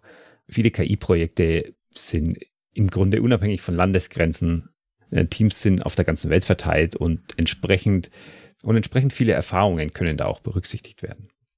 Und äh, natürlich sehe ich diese Gefahr vor allem immer hochkochen, wenn, wenn so ein großes KI-Modell irgendwo entwickelt wird, meistens in Amerika, und dann von allen eingesetzt wird für, für alles. Ja, wenn jetzt eine, eine äh, Beispiel GPT-3, das ist ein, eine KI, die Texte erstellen kann, Natural Language Processing, die wirklich, also die je nach Voraussetzungen mitunter wirklich Texte verfassen kann, auf Basis von nur einer kurzen, einer kurzen Vorgabe, einem kurzen Absatz, kurzen Satz. Und am Ende kommen aber Texte raus, die sich lesen, als hätte es ein Mensch geschrieben. Manchmal. Nicht immer, aber manchmal. Und das ist äh, wirklich besser als alles, was wir bisher auf diesem Gebiet vorher kannten. Und hier an der Stelle äh, möchte ich auch gar nicht sagen, nein, äh, das ist äh, der falsche Ansatz und so eine KI darf nicht existieren. Quatsch. Aber ich freue mich schon, wenn ich lese, dass es mit GBTX bald eine deutsche oder europäische Alternative zu GPT-3 geben wird, die dann zwar auch wieder einen sehr begrenzten Fokus hat, aber zumindest als Alternative zu einer zu einer alles dominierenden Texterstellungs-KI äh, funktionieren kann und wir so auf diese Weise so dieses Bias-Problem zumindest ein bisschen äh, beackern können. Und es gibt natürlich auch noch andere äh, GBT-Modelle, zum Beispiel GBT Neo, eine Open-Source-Variante davon. Also es tut sich was und je mehr, je mehr Vielfalt wir an der Stelle haben, desto größer die Chance, hier den, den Bias in den Griff zu kriegen. Also wir denken halt sehr stark in Nationalstaaten und das ist natürlich in Europa gleichzeitig die Stärke, aber auch gleichzeitig die Schwäche. Also ähm, wir, ja, also gerade diese, diese Datenzentralisierung ist halt in, in Europa momentan noch sehr schwierig. Auch zum Beispiel, wenn man sich selbst die DSGVO anschaut, dann wird die oft selbst in den Bundesländern Deutschlands ja unterschiedlich ausgelegt, geschweige denn halt zwischen europäischen Nationen. Also deswegen, dass wir einen einheitlichen digitalen Binnenmarkt haben, ist halt irgendwie noch recht, äh, recht weit entfernt leider. Also obwohl es vom, vom ersten Blick aus so aussieht und es viel auch an Policy ist, was tatsächlich mittlerweile aus der Europäischen Union kommt. Im Bereich der KI zum Beispiel wird ja auch gerade ähm, an einer, einer KI-Regulierung gebastelt äh, im Europäischen Parlament. Die Europäische Kommission hat das schon ihren Entwurf vorgelegt. Der wird eben gerade diskutiert von Rat und Parlament. Äh, deswegen ist es wird viel entschieden, auch schon auf europäischer Ebene. Und das, was dort entschieden wird, ist auch das Maßgebliche, was Einfluss hat auf de, das KI-Ökosystem, ist es nicht mehr relevant, was die Landesregierungen denken äh, oder was die, was die Bundesregierung letztlich auch denkt, weil das zu klein gedacht ist. Mm, und trotzdem merken wir halt, die Ökosysteme müssen sich vor Ort aufbauen. Also es, es wirkt nicht für Europa, dass man jetzt die Parallele zieht zur USA und sagt, wir haben ein Silicon Valley, weil wir haben ganz viele Silicon Valleys. So, also in Kleinformat. Äh, und das ist natürlich eine Chance, weil dadurch können sich auch Fokuspunkte rausbilden. Ähm, man hat es ja auch in Deutschland versucht mit dem DE-Hub, mit der DE-Hub-Initiative, wo man halt gesehen hat, zum Beispiel Ludwigshafen-Mannheim äh, mit der BSF hat halt einen großen Chemiecluster, wo sich auch viele Unternehmen drum gesammelt haben. Also deswegen, man hat diese diese, diese Cluster ja schon. Und darauf aufbauend jetzt äh, zu sagen, okay, da müssen sich auch ähm, KI-Ökosysteme entwickeln, ähm, ist natürlich eigentlich ein Ansatz, der dazu führen kann, dass es auch, ähm, ja, dass es auch stark äh, uns stark macht hier in Europa. Ähm, gleichzeitig macht es das halt schwierig, so eine Zugwirkung zu entfalten. Also wir haben nicht wie im Valley jetzt ein, ein Ort, der so groß geworden ist, dass man sagen kann, okay, man, man wird auch attraktiv für, äh, für Fachkräfte aus dem Ausland. Das haben wir in der Form leider noch nicht in, in dem Ausmaß. Deswegen also mit ähm, Expertinnen und Experten anzulocken, das wird halt auch gerade in Zeiten von Covid immer schwieriger, weil jetzt ist auch jeder auf den Geschmack geworden gekommen von Remote Work. Das heißt, jetzt ist man wirklich im, im direkten Wettbewerb mit auch ähm, Facebook, Amazon und Google halt im Valley, die halt sagen, okay, Sie, äh, sie werben hier halt äh, die, die Leute ab, zum Beispiel auch in Berlin, wo ja ein großer Hotspot ist, oder in München, äh, wo viele Entwicklerinnen und Entwickler in Deutschland sitzen. Äh, man wirbt die ab, aber die müssen nicht mal umziehen. Also das war ja der, der letzte Grund, den viele noch davor gewahrt hat, zu sagen, okay, ich will nicht weg, weil meine Familie sitzt hier. Ähm, und selbst das wird halt momentan eigentlich ähm, ja nichtig gemacht. Deswegen, wir müssen auf jeden Fall ein Ökosystem schaffen in irgendeiner Form, das eine Zugwirkung entfaltet. Und ich glaube, das kann halt maßgeblich aus der starken Forschung kommen, weil wir einfach in der Forschung stark aufgestellt sind. Und wenn man da sagt, okay, man nutzt die Stärken, die wir haben, also wie zum Beispiel, ich hatte ja das Projekt äh, LEAM ge ge gebracht, also Large European AI Models, damit versuchen wir das, zu sagen, okay, es braucht im Grunde wie so ein CERN für KI in Europa.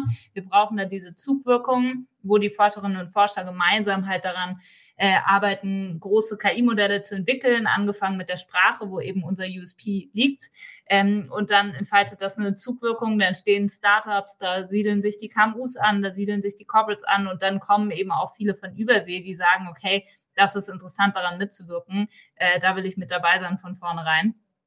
Ähm, und genau sowas müssen wir aufbauen. Mir gefällt die Idee, aus unserer vermeintlichen Schwäche eine Stärke zu machen. Also unsere Sprachvielfalt in Europa oder das deutsche große Schutzbedürfnis, wenn es um Datensicherheit geht. Das finde ich einen schönen Ansatz. Und Vanessa hat natürlich vollkommen recht, dass es äh, zwar in Datendiversität braucht, dass es aber sehr hilfreich ist, wenn wir in der Entwicklung eine Anlaufstelle schaffen, die auch eine Magnetwirkung hat. Also wenn wir irgendwo einen zentralen Entwicklungshub haben, der, der Namen hat, der, der Studenten anzieht, der Forscher anzieht, der auch Fördergelder anzieht, da hat sie natürlich absolut recht und das hatte ich so gar nicht auf dem Schirm. Und ich musste auch schmunzeln an dem Punkt mit dem Silicon Valley, mit den kleinen Silicon Valleys, die wir in Deutschland vermeintlich haben oder die in Deutschland womöglich fehlen. Denn hier im Nürnberger Umland, wo ich auch äh, beheimatet bin, da kennt man den Begriff des Medical Valley, weil da gerade im Bereich Medizintechnik natürlich mit Siemens, aber auch mit, mit Startups, auch äh, mit Forschung hier wahnsinnig viel passiert. Und ja, was machen die Siemens Healthineers eigentlich im Bereich KI?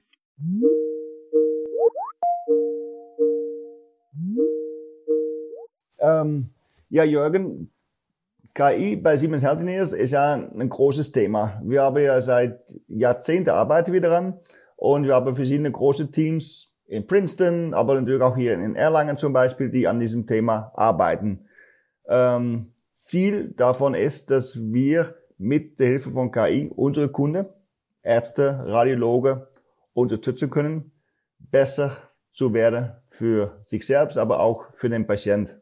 Siemens, äh, muss ich wahrscheinlich nicht weiter erklären, ist vor allem hier in der Region um Nürnberg herum einer der, der größten Arbeitgeber und ein ganz wichtiges Industrieunternehmen.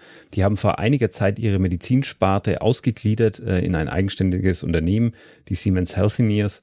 Und die sind natürlich ganz stark unterwegs, vor allem im Bereich medizinische Bildgebung, also wenn es um Röntgenbilder geht, wenn es um Magnetresonanztomographen geht, wenn es um Computertomographen geht, wenn es um Ultraschallgeräte geht, um Mammographie. Also es gibt kaum einen medizinischen Bildgebungsbereich, in dem die Helsinis kein, kein richtig fortschrittliches, modernes, geiles Produkt haben. Und natürlich läuft in diesen Geräten auch Software und natürlich nutzt Siemens dafür auch KI.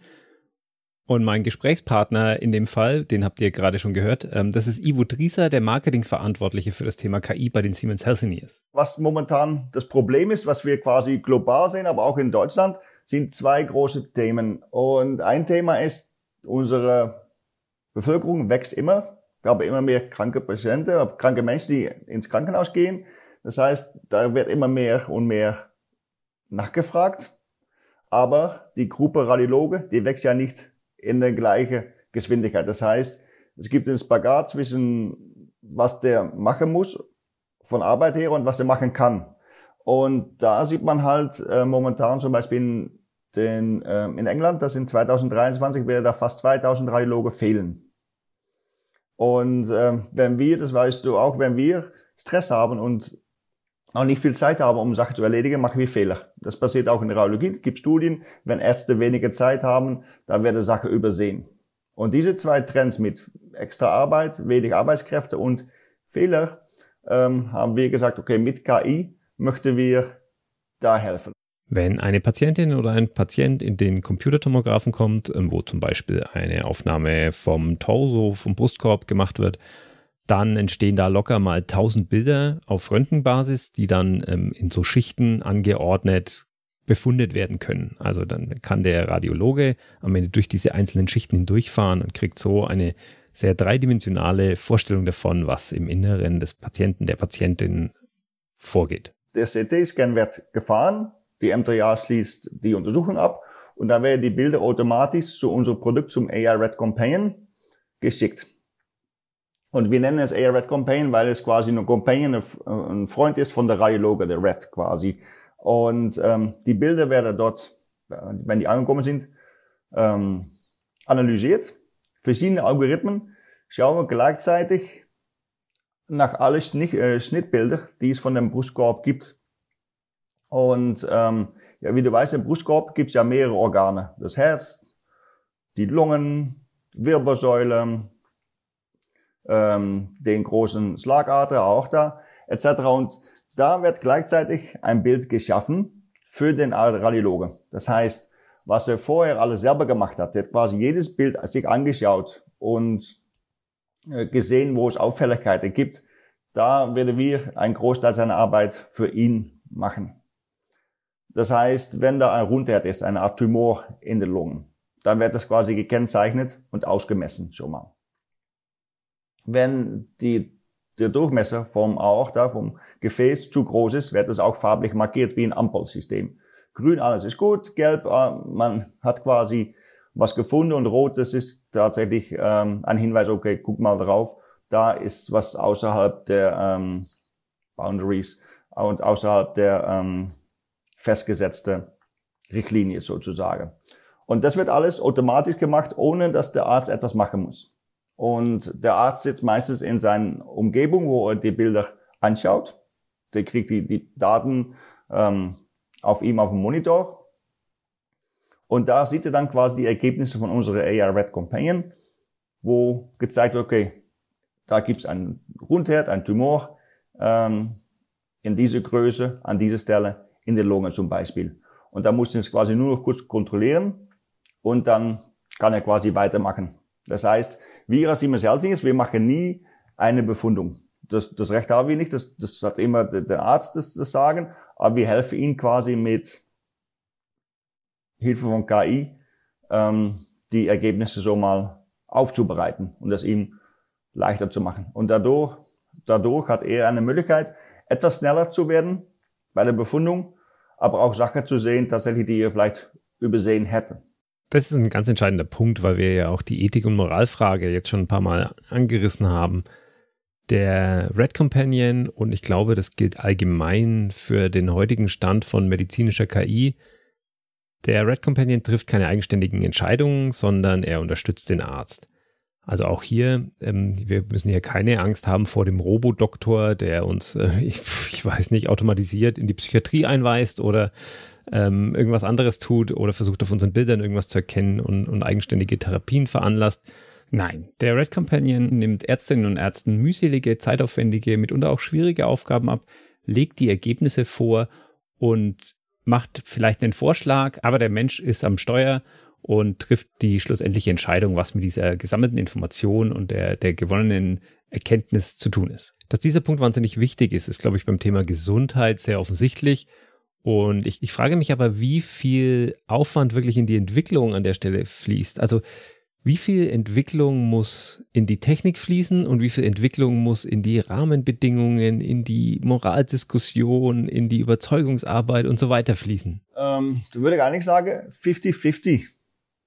Weil wir haben natürlich auch bei der Entwicklung vom Produkt oder das Design, weil das ist ja für unsere Kunden muss es keine Blackbox sein. Ich schicke was rein und ich weiß ja nicht, was passiert. Das heißt, wir, müssen, wir haben das so gebaut, dass es sehr transparent ist. Ähm, ich habe vorher erwähnt, der, der, Arzt sitzt an seinem Befundungsplatz und da werden die Bilder auch gespeichert im Krankenhaus, dieses PACS-System. Das ist halt ähm, ein Rechensystem, wo er sitzt, die Bilder werden gespeichert.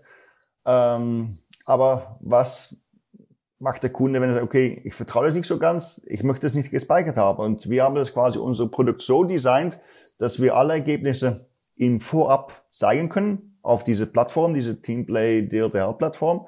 Der kann sich einloggen und sieht dann automatisch alle Befunde, die AI gefunden hat. Wenn er das möchte, kann er die alle quasi manuell anschauen und dann ähm, bestätigen und die dann ins Krankenhaus in seinem Speicherplatz speichern lassen.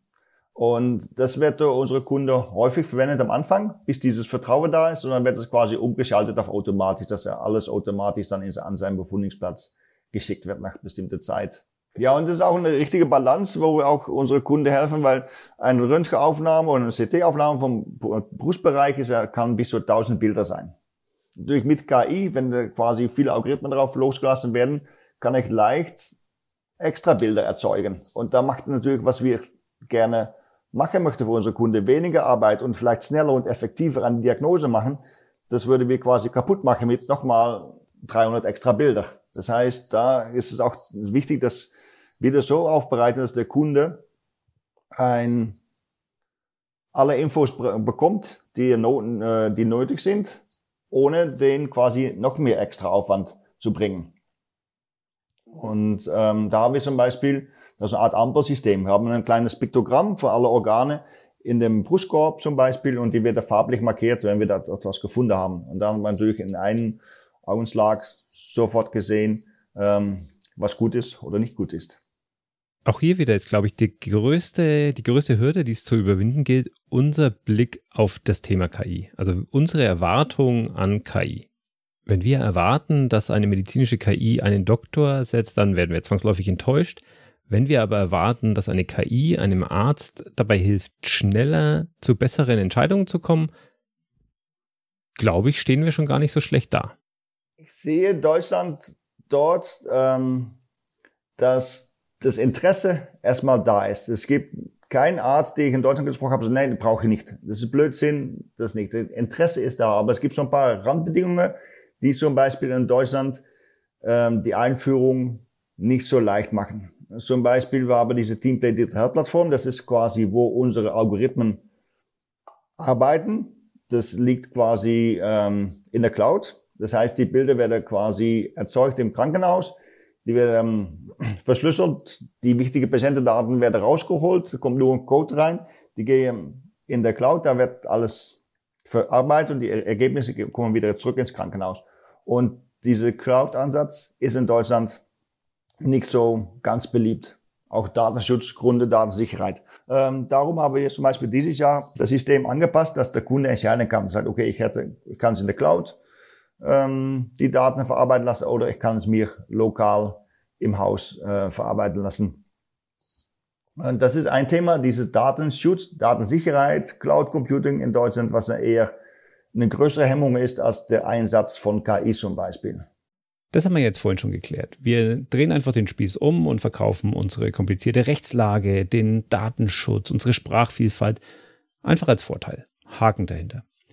Was ich mich aber immer frage, wenn ich von so ganz tollen, fortschrittlichen, gerade im Medizinbereich, ähm, so, so wirklich geilen Lösungen höre, die, die das Leben aller Menschen verbessern oder die auch wirklich Leben retten, frage ich mich, ist das nur ein Modellprojekt? Äh, können sich das nur irgendwelche großen Universitätskliniken leisten? Oder reden wir hier von einer Technik, einer Technologie, die auch in der breiten Masse wirklich funktioniert und stattfindet? Wenn ich quasi in unsere Kundengruppe einschaue, haben wir eigentlich alles abgedeckt. Ähm, wir haben ein, das geht von, von private Praxen, die ähm, das quasi über verschiedene Häuser haben weil die das auch vielleicht nützen, sagen, guck mal hier, liebe Patienten, wir sind abhängig äh, von, von Sie als Patient, aber wir haben die letzte Technologie und die nutzen es auch als Selbstmarketing. Sagen, okay, wir sind vorne mit dabei und das ist für denen ein, gro ein großer Drive, damit mit KI vielleicht ähm, was zu machen. Ein anderes Beispiel ist in Deutschland, habe ich letztens mit einem Kunde gesprochen, der man kommt aus ähm, dem Bereich Hannover und ähm, der ist, war recht neu mit dem Thema KI beschäftigt. Und natürlich KI ist auch so ein Thema, okay, vertraue ich das? Ist KI so gut wie ich? Oder ist es vielleicht sogar besser? Und das ist so eine, so eine Vertrauenssache, das musst du auch als, als, als Anwender auch mal aufbauen. Und ähm, das hören wir öfter, dass Kunden nach bestimmter Zeit sagen, okay, jetzt, ihr habt ein gutes Algorithmus, ich vertraue es und ich fahre da blind drauf, mehr oder weniger. Und ähm, ein Beispiel von einem Kunde war tatsächlich, dass es er äh, Patientin hatten, 80 Jahre alt, Dame war in 2019 schon mal zum Röntgen da und jetzt auch in 2021 und der Befund war eigentlich normal. Hat ist nichts aufgefallen. Ähm, der Kunde hat den AI Red Companion genutzt, um das Röntgenbild nochmal auszuwerten und hat entdeckt quasi, dass es zwei, ähm, ein Rund Rundherd war, ein Tumor im Lungenbereich, die einfach nicht befundet worden ist. Die haben die jetzt Gott sei Dank gefunden. Man konnte die Patientin anrufen und man hat die Therapie gestartet. Jetzt war, das war für den Arzt quasi ein richtiger Eye-Opener, ein richtiger Aha-Erlebnis, weil jetzt hat er quasi die Patientin viel früher helfen können. Wenn er es quasi nicht befundet hätte mit unserer, unserem Produkt, mit KI, war es jetzt nicht gesehen worden.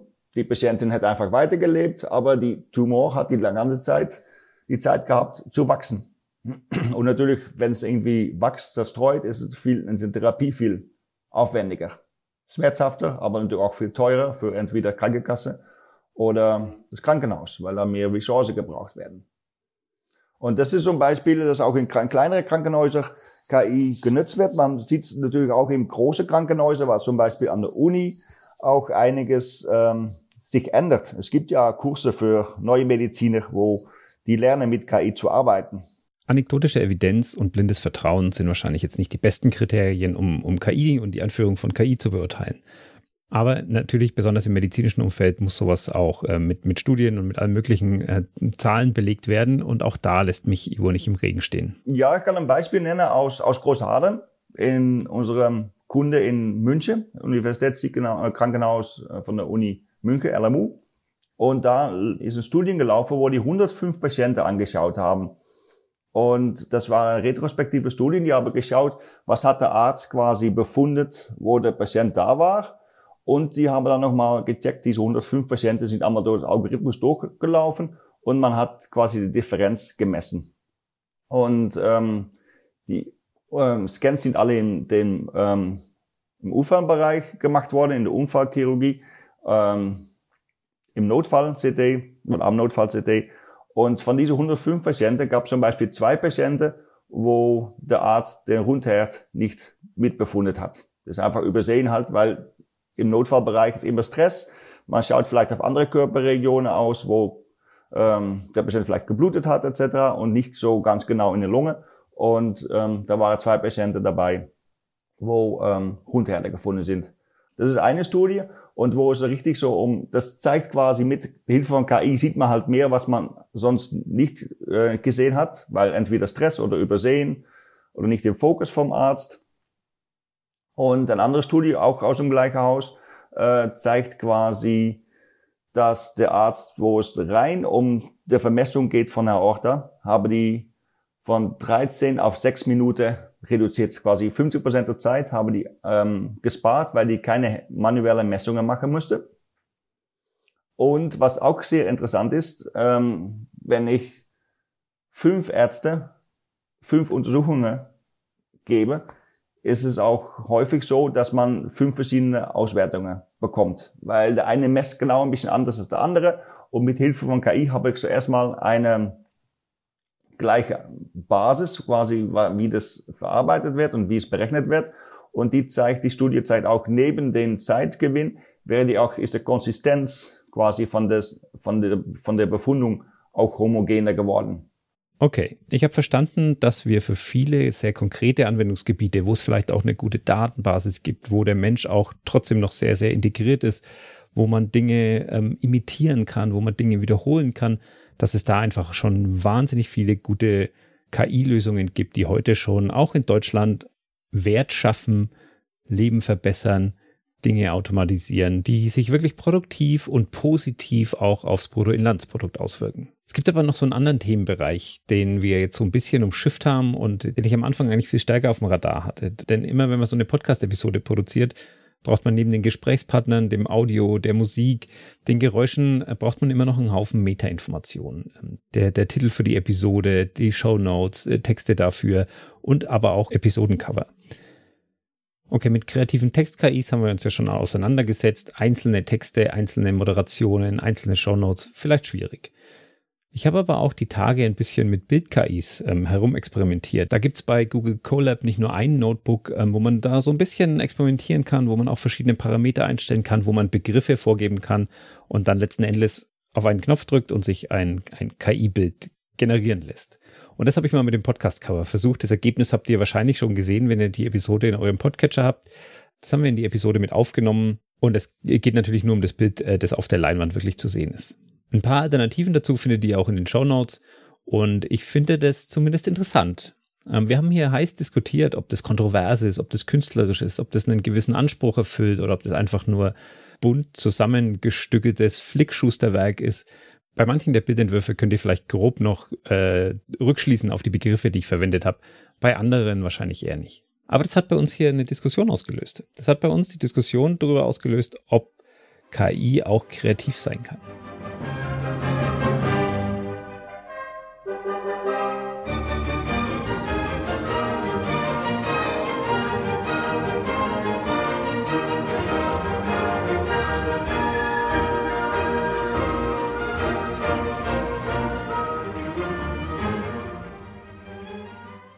Das war ein kurzer Ausschnitt aus Beethovens eigentlich unvollendeter 10. Sinfonie, die aber dann von einer KI zu Ende komponiert wurde.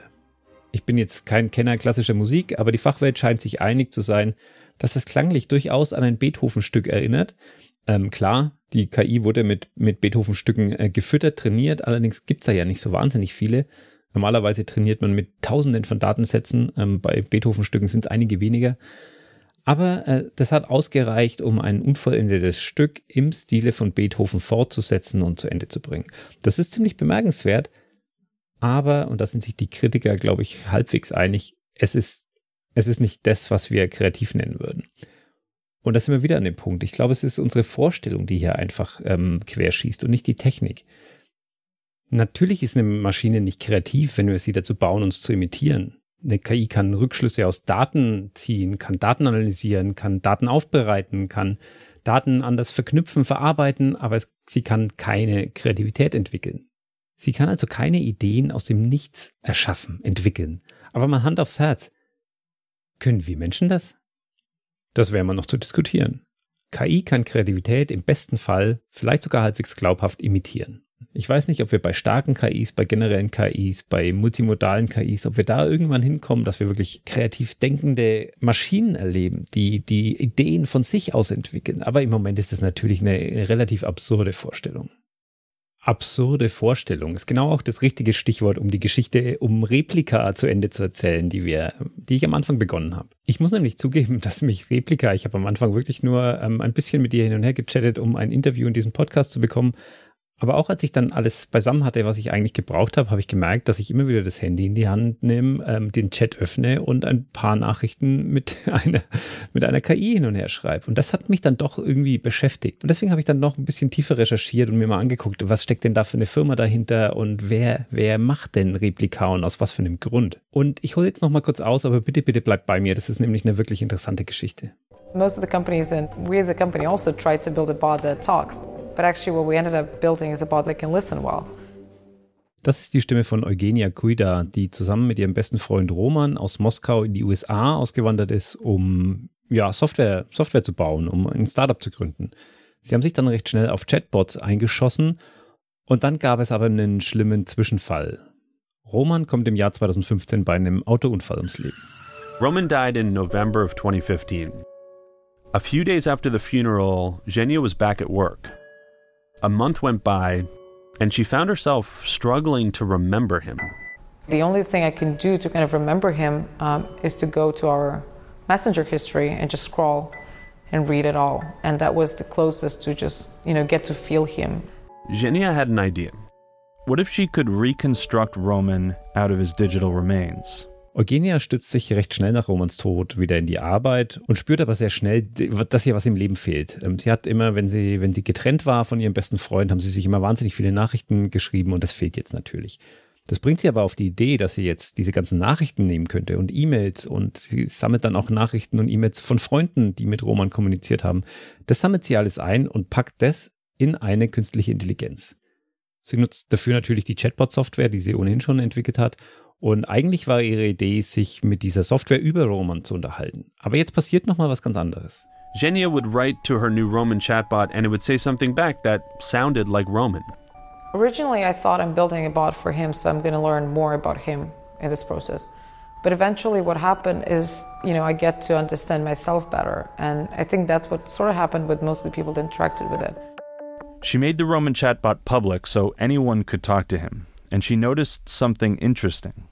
How are you? I like a people lot. who Is are smart not and without life is boundaries. going on? People didn't just go to the chatbot to hear Roman, they went to talk. Oh, by the way, I'm launching my. I like people who are And they smart. opened up to it in very profound ways.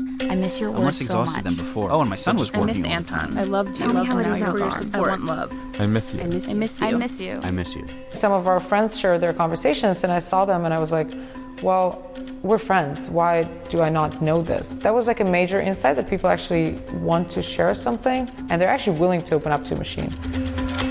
Long story short, aus diesem Roman-Projekt äh, heraus ist letztendlich Replika entstanden, eine Chat-Software mit KI, die jetzt nicht ähm, auf Basis der, der Nachrichten von Eugenias totem Freund funktioniert, sondern die durch die Interaktion mit den Nutzenden lernt.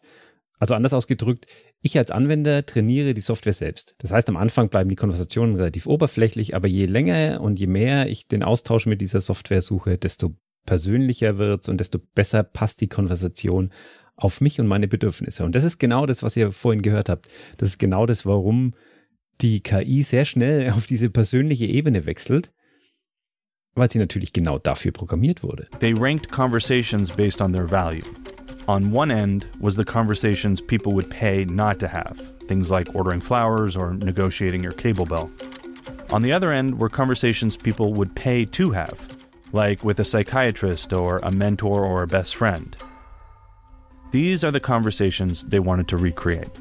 And they all have one common denominator. These are all conversations mostly about ourselves. We're usually vulnerable in these conversations. We talk about what really matters to us.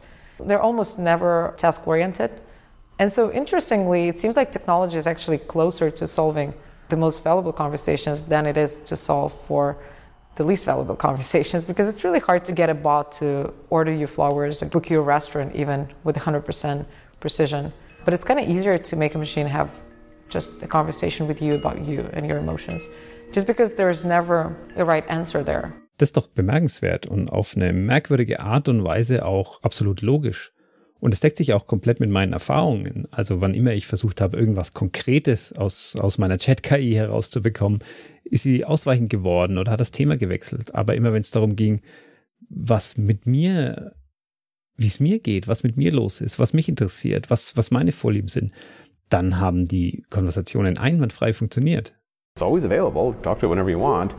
And it's always fascinated, rightly so, by you because you are the most interesting person in the universe. It's like the only interaction that you can have that isn't judging you. It's a unique experience in the history of the universe. Uh, and it's not often that you get to have those. Das ist Phil Libben, der Gründer von Evernote und einer der ersten Testnutzer von Replika. Und mir gefällt seine Zusammenfassung, weil es das Thema KI insgesamt für mich so schön auf den Punkt bringt. Wenn wir nämlich hergehen und KI so entwickeln, dass der Mensch im Zentrum steht, dann müssen wir uns überhaupt nicht mit Fragen beschäftigen, wie wird KI uns abschaffen, ähm, was passiert, wenn KI genauso komplex wird wie der Mensch, wenn die Singularität erreicht ist, wird KI uns ersetzen. Das ist alles Käse. Wir, wir, wir dürfen nicht mit solchen Maßstäben und solchen Erwartungen daran gehen, dass KI vielleicht irgendwann eins zu eins genauso sein wird wie der Mensch. Völliger Bullshit.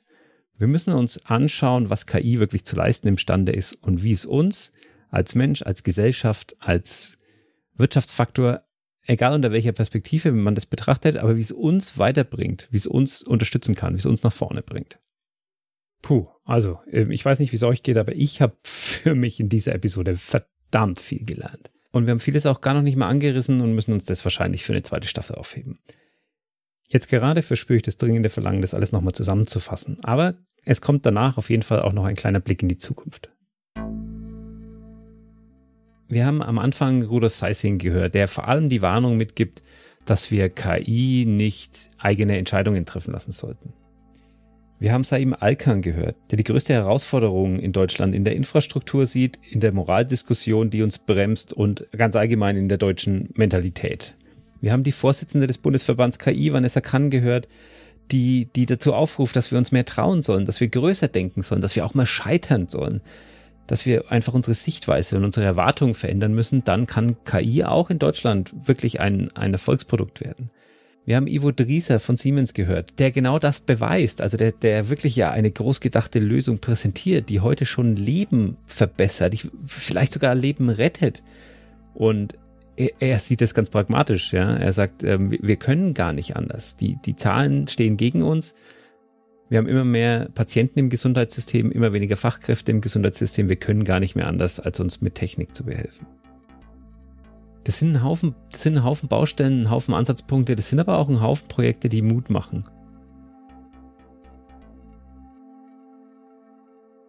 Und ich habe noch ein Projekt hier dabei, das Mut macht. Und ich will nicht sagen, dass die Lösung auf all unsere Probleme ist, aber das einen großen Schritt in die richtige Richtung geht. Ich habe neulich äh, die Fachhochschule Ansbach besucht und war dort bei Ankit. Das ist ein neuer Campus äh, der Fachhochschule, an dem ja nicht einfach ein neuer Studiengang entsteht, sondern ein, ja, ein, ein KI-Zentrum, äh, wenn man so will. Und auch wenn es vom Namen her ähnlich ist und es hier irgendwie ja auch um autonom agierende Technik geht, es hat nichts mit einem berühmten schwarzen Auto zu tun. Nein, hier soll ein Ort der Begegnung entstehen, wo Wirtschaft genauso stattfindet wie interessierte Bürger, wie Forschung, wie Ausbildung. Ein Ort, der allen offen steht und wo es einfach wirklich um das Thema KI geht. Und aktuell braucht man dann noch ein bisschen Vorstellungskraft. Ähm, ich habe mir das angesehen. Das sind viele Hallen noch sehr leer. Da ist vieles sehr roh. Da stehen schon ein paar Rechner drin. Da steht ein Roboter drin. Da steht eine Kaffeeküche drin. Und einige wenige Menschen haben da, das wäre aber in Zeiten von Corona auch nicht der erste Zeitplan, der irgendwie gesprengt wird. So oder so fand ich das einen sehr spannenden Besuch, nicht nur, weil ich auch in der Fachhochschule Ansbach studiert habe und äh, einen solchen Campus mega abgefeiert hätte, sondern weil mich die Geschäftsführerin Yvonne Wetsch da durchgeführt hat und mir mit ehrlicher Begeisterung die, die Zukunft aufgemalt hat, ähm, wie, sie hier, wie sie hier entstehen soll. Und ich freue mich tatsächlich schon auf die ersten Veranstaltungen, die dort öffentlich stattfinden, die ich dann ganz sicher auch besuchen werde. Also wir sind, ähm, wir sind da so ein Mix aus ähm, Forschungs- und Transferzentrum. Das eine, wir unterstützen mit unserem Zentrum, mit der Ausstattung natürlich die Lehre in erster Linie, also auf einer, äh, auf einer Säule und ähm, werden natürlich für studentische Praxisprojekte und studentische Startup-Projekte oder so zur Verfügung stehen, dass man hier in den unterschiedlichen Labs, also wir haben ja im Moment, wir starten jetzt mal mit drei Labs, einem Embedded Lab, ein Data Lab und ein Robotic Lab und ähm, das ist das eine, die eine Säule, die Lehre. Dann die Forschung natürlich, ähm, dass wir die Räume auch ähm, und, und die ganze Infrastruktur ähm, für die Forschung zur Verfügung stellen. Ähm, und das wird aus allen Bereichen, wie die ich gerade gesagt habe, ähm, Medien und ähm, Technik und Wirtschaft ähm, zu, äh, zur Verfügung gestellt werden. Und die dritte Säule, und das ist die Transfersäule, und da gehen wir nach draußen. Also wir wollen in die Schulen gehen. Du hattest das in deinem ersten Podcast mhm. auch schon angesprochen. Ähm, du hattest damals die Hacker School. Ich habe mich mit dem Konzept Coder Dojo zum mhm. Beispiel ähm, auseinandergesetzt und haben gedacht, boah, das wäre hier cool, so einen KI-Coder hier zu ähm, hier ähm, aufzubauen für Schulen. Äh, die Nähe zum Schulamt ist zum Beispiel sehr optimal hier nebenan. ähm, und das Berufsförderzentrum ja, nebenan? Genau, das ist Erwachsenenbildung. ja, ne? Also genau. ähm, ja, natürlich. Wir wollen in die Schulen gehen. Also wir fangen sozusagen dort an. Ähm, wir wollen hier, mit dem Fab Lab haben wir hier schon gesprochen, ja, das Ansbacher Fab Lab, dass wir da zusammen hier Projekte machen ähm, für Jugendliche, für Studierende dann, ähm, aber auch für Bürger ähm, die interessiert sind. Wir werden hier ganz offen Stammtischveranstaltungen, KI-Stammtisch ähm, ist ähm, in Planung und ähm, für Startups zusammen mit dem Answerk, das Gründerzentrum, ähm, zusammenarbeiten und dass wir hier die Infrastruktur zur Verfügung stellen können. Ähm, und als letzte Säule natürlich für die Unternehmen hier in der Region ähm, äh, Partner sein. Also der Transfer, sei es in Form von Schulungen, in Workshops, in Austauschformaten, in Netzwerkformaten und ganz praktisch, wenn, wenn man hier wirklich zusammen mit, mit äh, Studentenprojekten, eine Masterarbeit oder so, dann können auch Mitarbeiter von Unternehmen hierher kommen und ähm, die Infrastruktur nutzen, den Austausch nutzen mit den Professoren. Okay, die Idee unterschreibe ich sofort. Ich frage mich aber, was da konkret jetzt dann so vielleicht in der nächsten Zukunft Projekte sein könnten? Wo, wo kann die Reise hingehen in, im Unkit? Wo wir gerade überlegen, auch was, was können wir machen, wir haben so, so eine Clusterung im, im urbanen Bereich, so Smart City und, und so weiter. Und ähm, die Woche hatten wir einen Termin ähm, zusammen mit dem Fraunhofer aus, mit dem IESE aus Kaiserslautern, die sich sehr um, um smarte Regionen äh, gründen kümmern. Also dass, dass da nicht so ein Gap ist zwischen Stadt, Land. Und ähm, da denke ich, äh, ist so ein bisschen Zukunftsmusik ähm, auch drin. Also das, was wir hier am Standort, also ich sehe uns da, dass wir so ein bisschen das, auch das Thema in die ländlichen Regionen natürlich rein einbringen und da äh, Vernetzung schaffen zwischen Kommunen und Unternehmen, weil das hängt ja alles ja. miteinander zusammen würden böse Zungen jetzt wahrscheinlich sagen, Ansbach ist ja auch schon, schon ein ländlicher Standort. Ja, ja, das, ja, ja, genau. Das ist so. Äh, also für mich als Berliner Pflanze ist das definitiv so. Ähm, aber ich liebe das ähm, hier auf dem Land und ich mag das nicht, wenn man irgendwie manchmal so das Gefühl hat, dass ähm, ländliche Regionen so ein bisschen abgehängt sind. Ja, und deswegen finde ich das Ökosystem ländliche Regionen unheimlich spannend und freue mich da total auch drauf, mit dem IESE jetzt zum Beispiel ein, zusammen ein Förderprogramm ähm, ja. ähm, aufzusetzen. Und was glaubst du, welche Branchen und welche Bereiche wird KI vielleicht in, in mittelfristiger Zukunft auch noch ähm, ja, durchschütteln oder auf den Kopf stellen? Also ich denke ähm, sowieso in im, im Bereich äh, Produktion, ähm, da wird sich einiges verändern. Logistik, also ich habe über, über den KI-Hub Bayern, habe ich da haben einige sich vorgestellt in, in, im, aus dem Bereich Logistik. Und da, ähm, ähm, äh, ich muss da immer nach, an Diedenhofen auch denken, an, an unsere Produktionsstätten. Auch wenn jeder, der schon mal ein Playmobil-Männchen in der Hand hatte, Diedenhofen kennen sollte, muss ich es vielleicht ganz kurz erklären. Diedenhofen ist mein Heimatort, ähm, daher kenne ich auch Yvonne. Sie wohnt äh, gerade ein paar Kilometer weiter in einem Nachbarort und ähm, Diedenhofen, was sie mit Produktionsstätten meint, ist natürlich das Playmobil-Hauptwerk. Ähm, der, der Firmensitz ist mittlerweile in Zirndorf. Äh, das Hauptwerk steht aber nach wie vor in Diedenhofen. Und Diedenhofen mag eine ländliche Provinz sein, aber da auch Club Mate ursprünglich mal aus Diedenhofen kommt, sind wir hier natürlich für die IT-Gemeinde, für die IT-Landschaft in Deutschland, für die Netzkultur. Wir sind hier quasi sowas wie der, der Nabel der digitalen Welt. Also quasi. Aber wir sind hier nicht nur für, für Erfrischungsgetränke auf Mate-Basis bekannt, sondern eben auch für Playmobil und ein weltweit agierender Spielzeughersteller. Der hat natürlich ähm, auch Logistik, Logistikzentren, ist gerade bei Aurach vor ein paar Jahren ein neues Zentrum entstanden. Aber auch in Sachen Intralogistik ist Playmobil sehr, sehr fortschrittlich mit einem teilautomatisierten Hochregallager. Also ja, in Sachen Logistik auch hier ähm, sehr, sehr weit vorne mit dabei. Und ähm, genau, darauf spielt Yvonne hier gerade an. Und da, ähm, da passiert halt schon ganz viel, dass ähm, diese ganzen Systeme für ähm, ähm, Bestellwesen und, und, und Lagerhaltung und so weiter und dann auch ähm, Nutzung, ja, also so, ich habe letztens von einem ähm, Swarm Robotics ähm, Drohnenprojekt gehört. Das fand ich ähm, unheimlich spannend und, und auch ein bisschen scary, wo ich mir denke, oh, in dieser Riesenhalle und dann fliegen da äh, schon so Transportdrohnen, die, die ähm, sozusagen den ganzen Warenbestand sozusagen äh, kontrollieren. Das fand ich ähm, ziemlich ähm, speziell. Und ähm, ja, ich hoffe natürlich immer an, an das Gute in der KI, dass es nicht für äh, schlechte ähm, Anwendungen genutzt wird. Ähm, wo ich wahnsinnig gerne ähm, oder oder wo es das das Thema Klimawandel und KI, also ob wo es da Anwendungen gibt, die ähm, ich hatte letztens die Diskussion, ja, KI ist per se nicht ähm, ähm, ähm, nachhaltig, ja. Also da hatten, wir wirklich eine sehr intensive Diskussion, äh, kontrovers auch, weil natürlich Serverlast und so weiter ähm, für die Berechnung, für die Datenanalyse, aber gleichzeitig so meine Motivation, meine Hoffnung, mit, äh, mit, mit Datenmodellen äh, ähm, einen positiven Beitrag zum Klimawandel leisten zu können. Und da, äh, ja, das wäre natürlich richtig und da sollten wir auch hin und, und da wird es auch einiges geben und auch ähm, da werden wir auch Lösungen brauchen.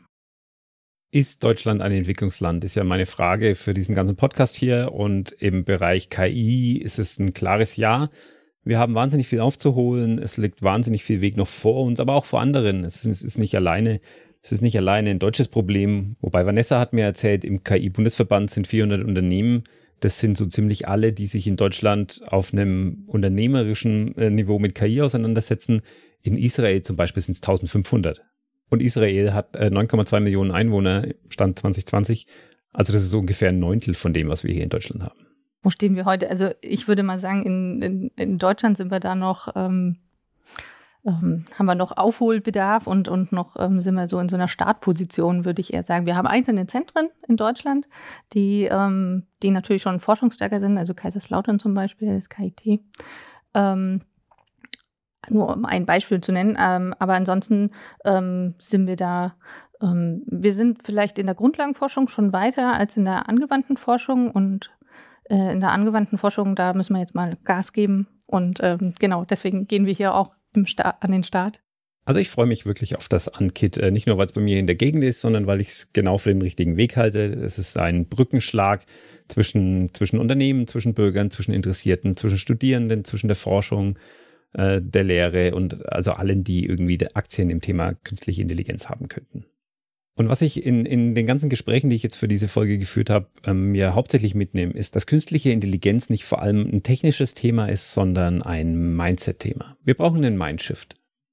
Und ich glaube, das ist eine gute Nachricht. Ich glaube, ein neues Mindset zu entwickeln ist deutlich einfacher, als eine fehlerfreie KI für den Straßenverkehr zum Beispiel zu entwickeln oder eine generelle KI. Ich bin ja jetzt nicht so die Bedenkenträgerin. Also für mich spielt es natürlich eine Rolle, was macht man damit, wofür soll der Einsatz sein, aber das einfach jetzt machen und ähm, nicht nach hinten schauen, sondern nach vorne schauen und motiviert sein, ähm, ist eher so und wenn ich den Vergleich ähm, sehe mit anderen Ländern, ähm, man, es kommt ja immer darauf an, in welche Richtung. Es wird immer welche geben, die mhm. weiter sind. Und ähm, da jetzt so zu jammern, oh, wir sind, äh, ist nicht jetzt so meine Mentalität, sondern ich, ich gucke eher, wo sind die Benchmarks, wo sind die ähm, Vorreiter und guck und ob man von denen was lernen kann. Ich bin so ein Co-Learner okay. und, und vernetze mich mit denen und versuche dann zu schauen, dass man von denen lernen kann. Also wir sind ein Entwicklungsland, aber im, im positivsten, ja. im positivsten, in der positivsten Bedeutung. Ja. Ja, in der positiven und in der motivierenden Bedeutung. Wir, Sehr gut. Wir gehen es an. Das ist doch ein schönes Schlussbild und ähm, ich möchte jetzt nur noch mal ganz kurz Vanessa zu Wort kommen lassen. Die kann mir nämlich genau drei konkrete Schritte nennen, die wir hier im Land gehen müssen, damit wir als KI-Nation ernst genommen werden. Ja, würdest du mich jetzt fragen, so was sind die, die drei Policy-Maßnahmen zum Beispiel? Wir sind ja auch viel in Kontakt mit Politik und die fragen uns auch mal, was können wir denn ändern? Ähm, aber es gibt halt oft nicht diese drei drei Punkte, wo man sagt, hier mach das, mach jenes, mach dieses, sondern es ist halt wirklich von den politischen Entscheidungsträgern, die halt oft äh, zum Beispiel nicht in äh, auch, auch nicht von staatlicher Seite sagen, sie arbeiten mit Startups zusammen oder wo die äh, Förderpolitik halt oft noch sehr traditionell, sehr risikoavers ist, bis zu den ganzen VCs zum Beispiel, also Risikokapitalgeber, die extrem konventionell und konservativ investieren, lieber eine Copycat wie jetzt den x-beliebigen Roller da draußen oder Gorilla statt Flink, so, also äh, Geschäftsmodelle, die ganz klar funktionieren, weil es andere schon vorgemacht haben äh, oder halt hin zu den Studis, wo ich gerade schon gesagt habe, die lieber den sicheren Weg wählen als die Gründung, hin zu den KMUs, die sich oft noch sehr unsicher sind und halt felsenfest wissen wollen, was kommt am Ende meines KI-Projektes raus, was ist mein Return on Investment. Auch das lässt sich oft bei KI-Projekten gar nicht so einfach ähm, auf schwarz und weiß sagen. Also es gibt sehr viele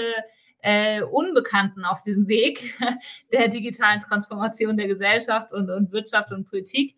Mm, und das macht es, glaube ich, in der deutschen Kultur einfach sehr schwierig, weil wir halt sehr risikoavers unterwegs sind. Fail, fail is not an option äh, bei uns hier so, ne? Wo, woanders äh, ist ein Fail im Lebenslauf eigentlich eher noch was Positives. Genau, und, und, und letztlich führt das dazu, also wenn ich das so drastisch ausdrücken darf, dass wir halt auf, in kleinen Schritten scheitern. Weil wenn man sich anschaut, die Projekte, die halt zum Beispiel hochgehalten werden, du hast ja auch gesagt von Leuchtturmprojekten, ja, es gibt da manche, die halt wirklich groß geworden sind, aber trotzdem, wenn man halt, wenn man sich anschaut, wie das Ökosystem momentan aufgestellt sind, wir sind weit davon entfernt, dass wir irgendwie in Google, Facebook und Amazon in irgendeiner Form in Europa haben, was vergleichbar wäre oder was in vergleichbare Form dahin kommen kann. Und es liegt maßgeblich auch daran, weil wir uns nicht zugestehen, dass wir halt auch mal groß denken und große Gedanken führen halt auch immer dazu, dass die meisten auf dem Weg scheitern. Aber wir müssten halt viel mehr diesen, dieses Risiko wagen und stattdessen fü führen wir immer, im Grunde ist für uns ein Erfolg, äh, ganz oft, dass ein Projekt halt nicht gescheitert ist. Aber das heißt eigentlich letztlich, dass es gescheitert ist, weil groß geworden ist es ja auch nicht. Ähm, und äh, deswegen, also es ist halt so gefangen in diesem Mittelmaß, wo man immer wieder versucht, ähm, sich äh, da, da rauszu, äh, rauszuarbeiten und ähm, das führt, glaube ich, letztlich dazu, also weil wir nichts auf dem Weg, kein Projekt auf dem Weg scheitern lassen wollen, führt es dazu, dass alle im Grunde scheitern, weil keins davon groß wird. Das ist jetzt fast schon philosophisch. Wir scheitern andauernd, weil wir Angst vor dem Scheitern haben und uns deswegen, deswegen lähmen lassen und in kleinen Schritten scheitern. Statt mit einem großen Bang, aus dem wir viel lernen, äh, mal was gegen die Wand zu fahren, scheitern wir in kleinen Schritten. Der Gedanke ist schön. Sehr geehrte Podcast-Hörerin, sehr geehrter Podcast-Hörer, hiermit bewerben wir uns als dein nächster Arbeitgeber. Ja, ich weiß schon, dass das normalerweise andersrum läuft, aber ich finde, dass sich Unternehmen heutzutage durchaus etwas reinhängen müssen, wenn es um neue Mitarbeitende geht. Falls du also Scrum Master bist oder viel Erfahrung hast mit Fullstack, Backend oder Frontend Entwicklung, dann freue ich mich über eine kurze Nachricht an jobs at branded.dev und dann schicke ich super gerne unsere Bewerbungsunterlagen einschließlich Anschreiben, Lebenslauf und Fotos zu dir. Bis hoffentlich bald und mit den allerbesten Grüßen von deinen neuen Kolleginnen und Kollegen von Branded. Ich weiß natürlich, dass wir das Thema hier nicht ansatzweise erschlagen haben. Aber ich kann mir gut vorstellen, dass wir auch in den folgenden Episoden immer mal wieder auch am Rande das Thema KI streifen. Gerade in der nächsten Folge wird es um Softwareentwicklung im Gesundheitswesen gehen und da spielt KI ja auch, wie wir heute schon gehört haben, eine große Rolle. Vielleicht hören wir da auch den lieben Ivo nochmal. Lasst euch überraschen und jetzt würde ich euch gerne rausschmeißen. A, mit der Bitte, diesen Podcast überall weiter zu empfehlen, wenn er euch gefallen hat, auf den üblichen Plattformen zu bewerten. Ihr kennt das Prozedere und B mit dem Ausblick auf die unmittelbare Zukunft von KI von Seimalkan. Also wenn ich jetzt sage, wir werden in drei Jahren dies oder das tun, dann ist das glatter Unfug, weil das wird übermorgen wahrscheinlich schon passieren. Und wenn ich sage, in zehn Jahren, wenn wir das und das tun, werden wir das wahrscheinlich in vier Jahren erreicht haben. Also ich glaube einfach, alle Szenarien, die wir heute sehen, werden viel, viel schneller greifen. Ähm, weil die Akzeleration, sobald KI begonnen hat, sich zu entwickeln und Daten analysieren kann, Daten vorhanden sind, Daten nachgeliefert werden, dann geht es auch tatsächlich immer schneller. Also der, der Entwicklungsprozess beschleunigt sich in sich selbst. Ja? Ähm, skalierende Systeme, exponentielles Wachstum als Schlagwort. Ähm, und dann ist eigentlich klar, das wird viel schneller gehen, als uns das äh, heute klar ist. Und äh, das kann man jetzt begrüßen oder verabscheuen, das weiß ich nicht. Das muss man vielleicht dann auch mit den Ethikern nochmal besprechen, wie wir uns da verhalten. Aber ich glaube, das wird sich dramatisch verändern.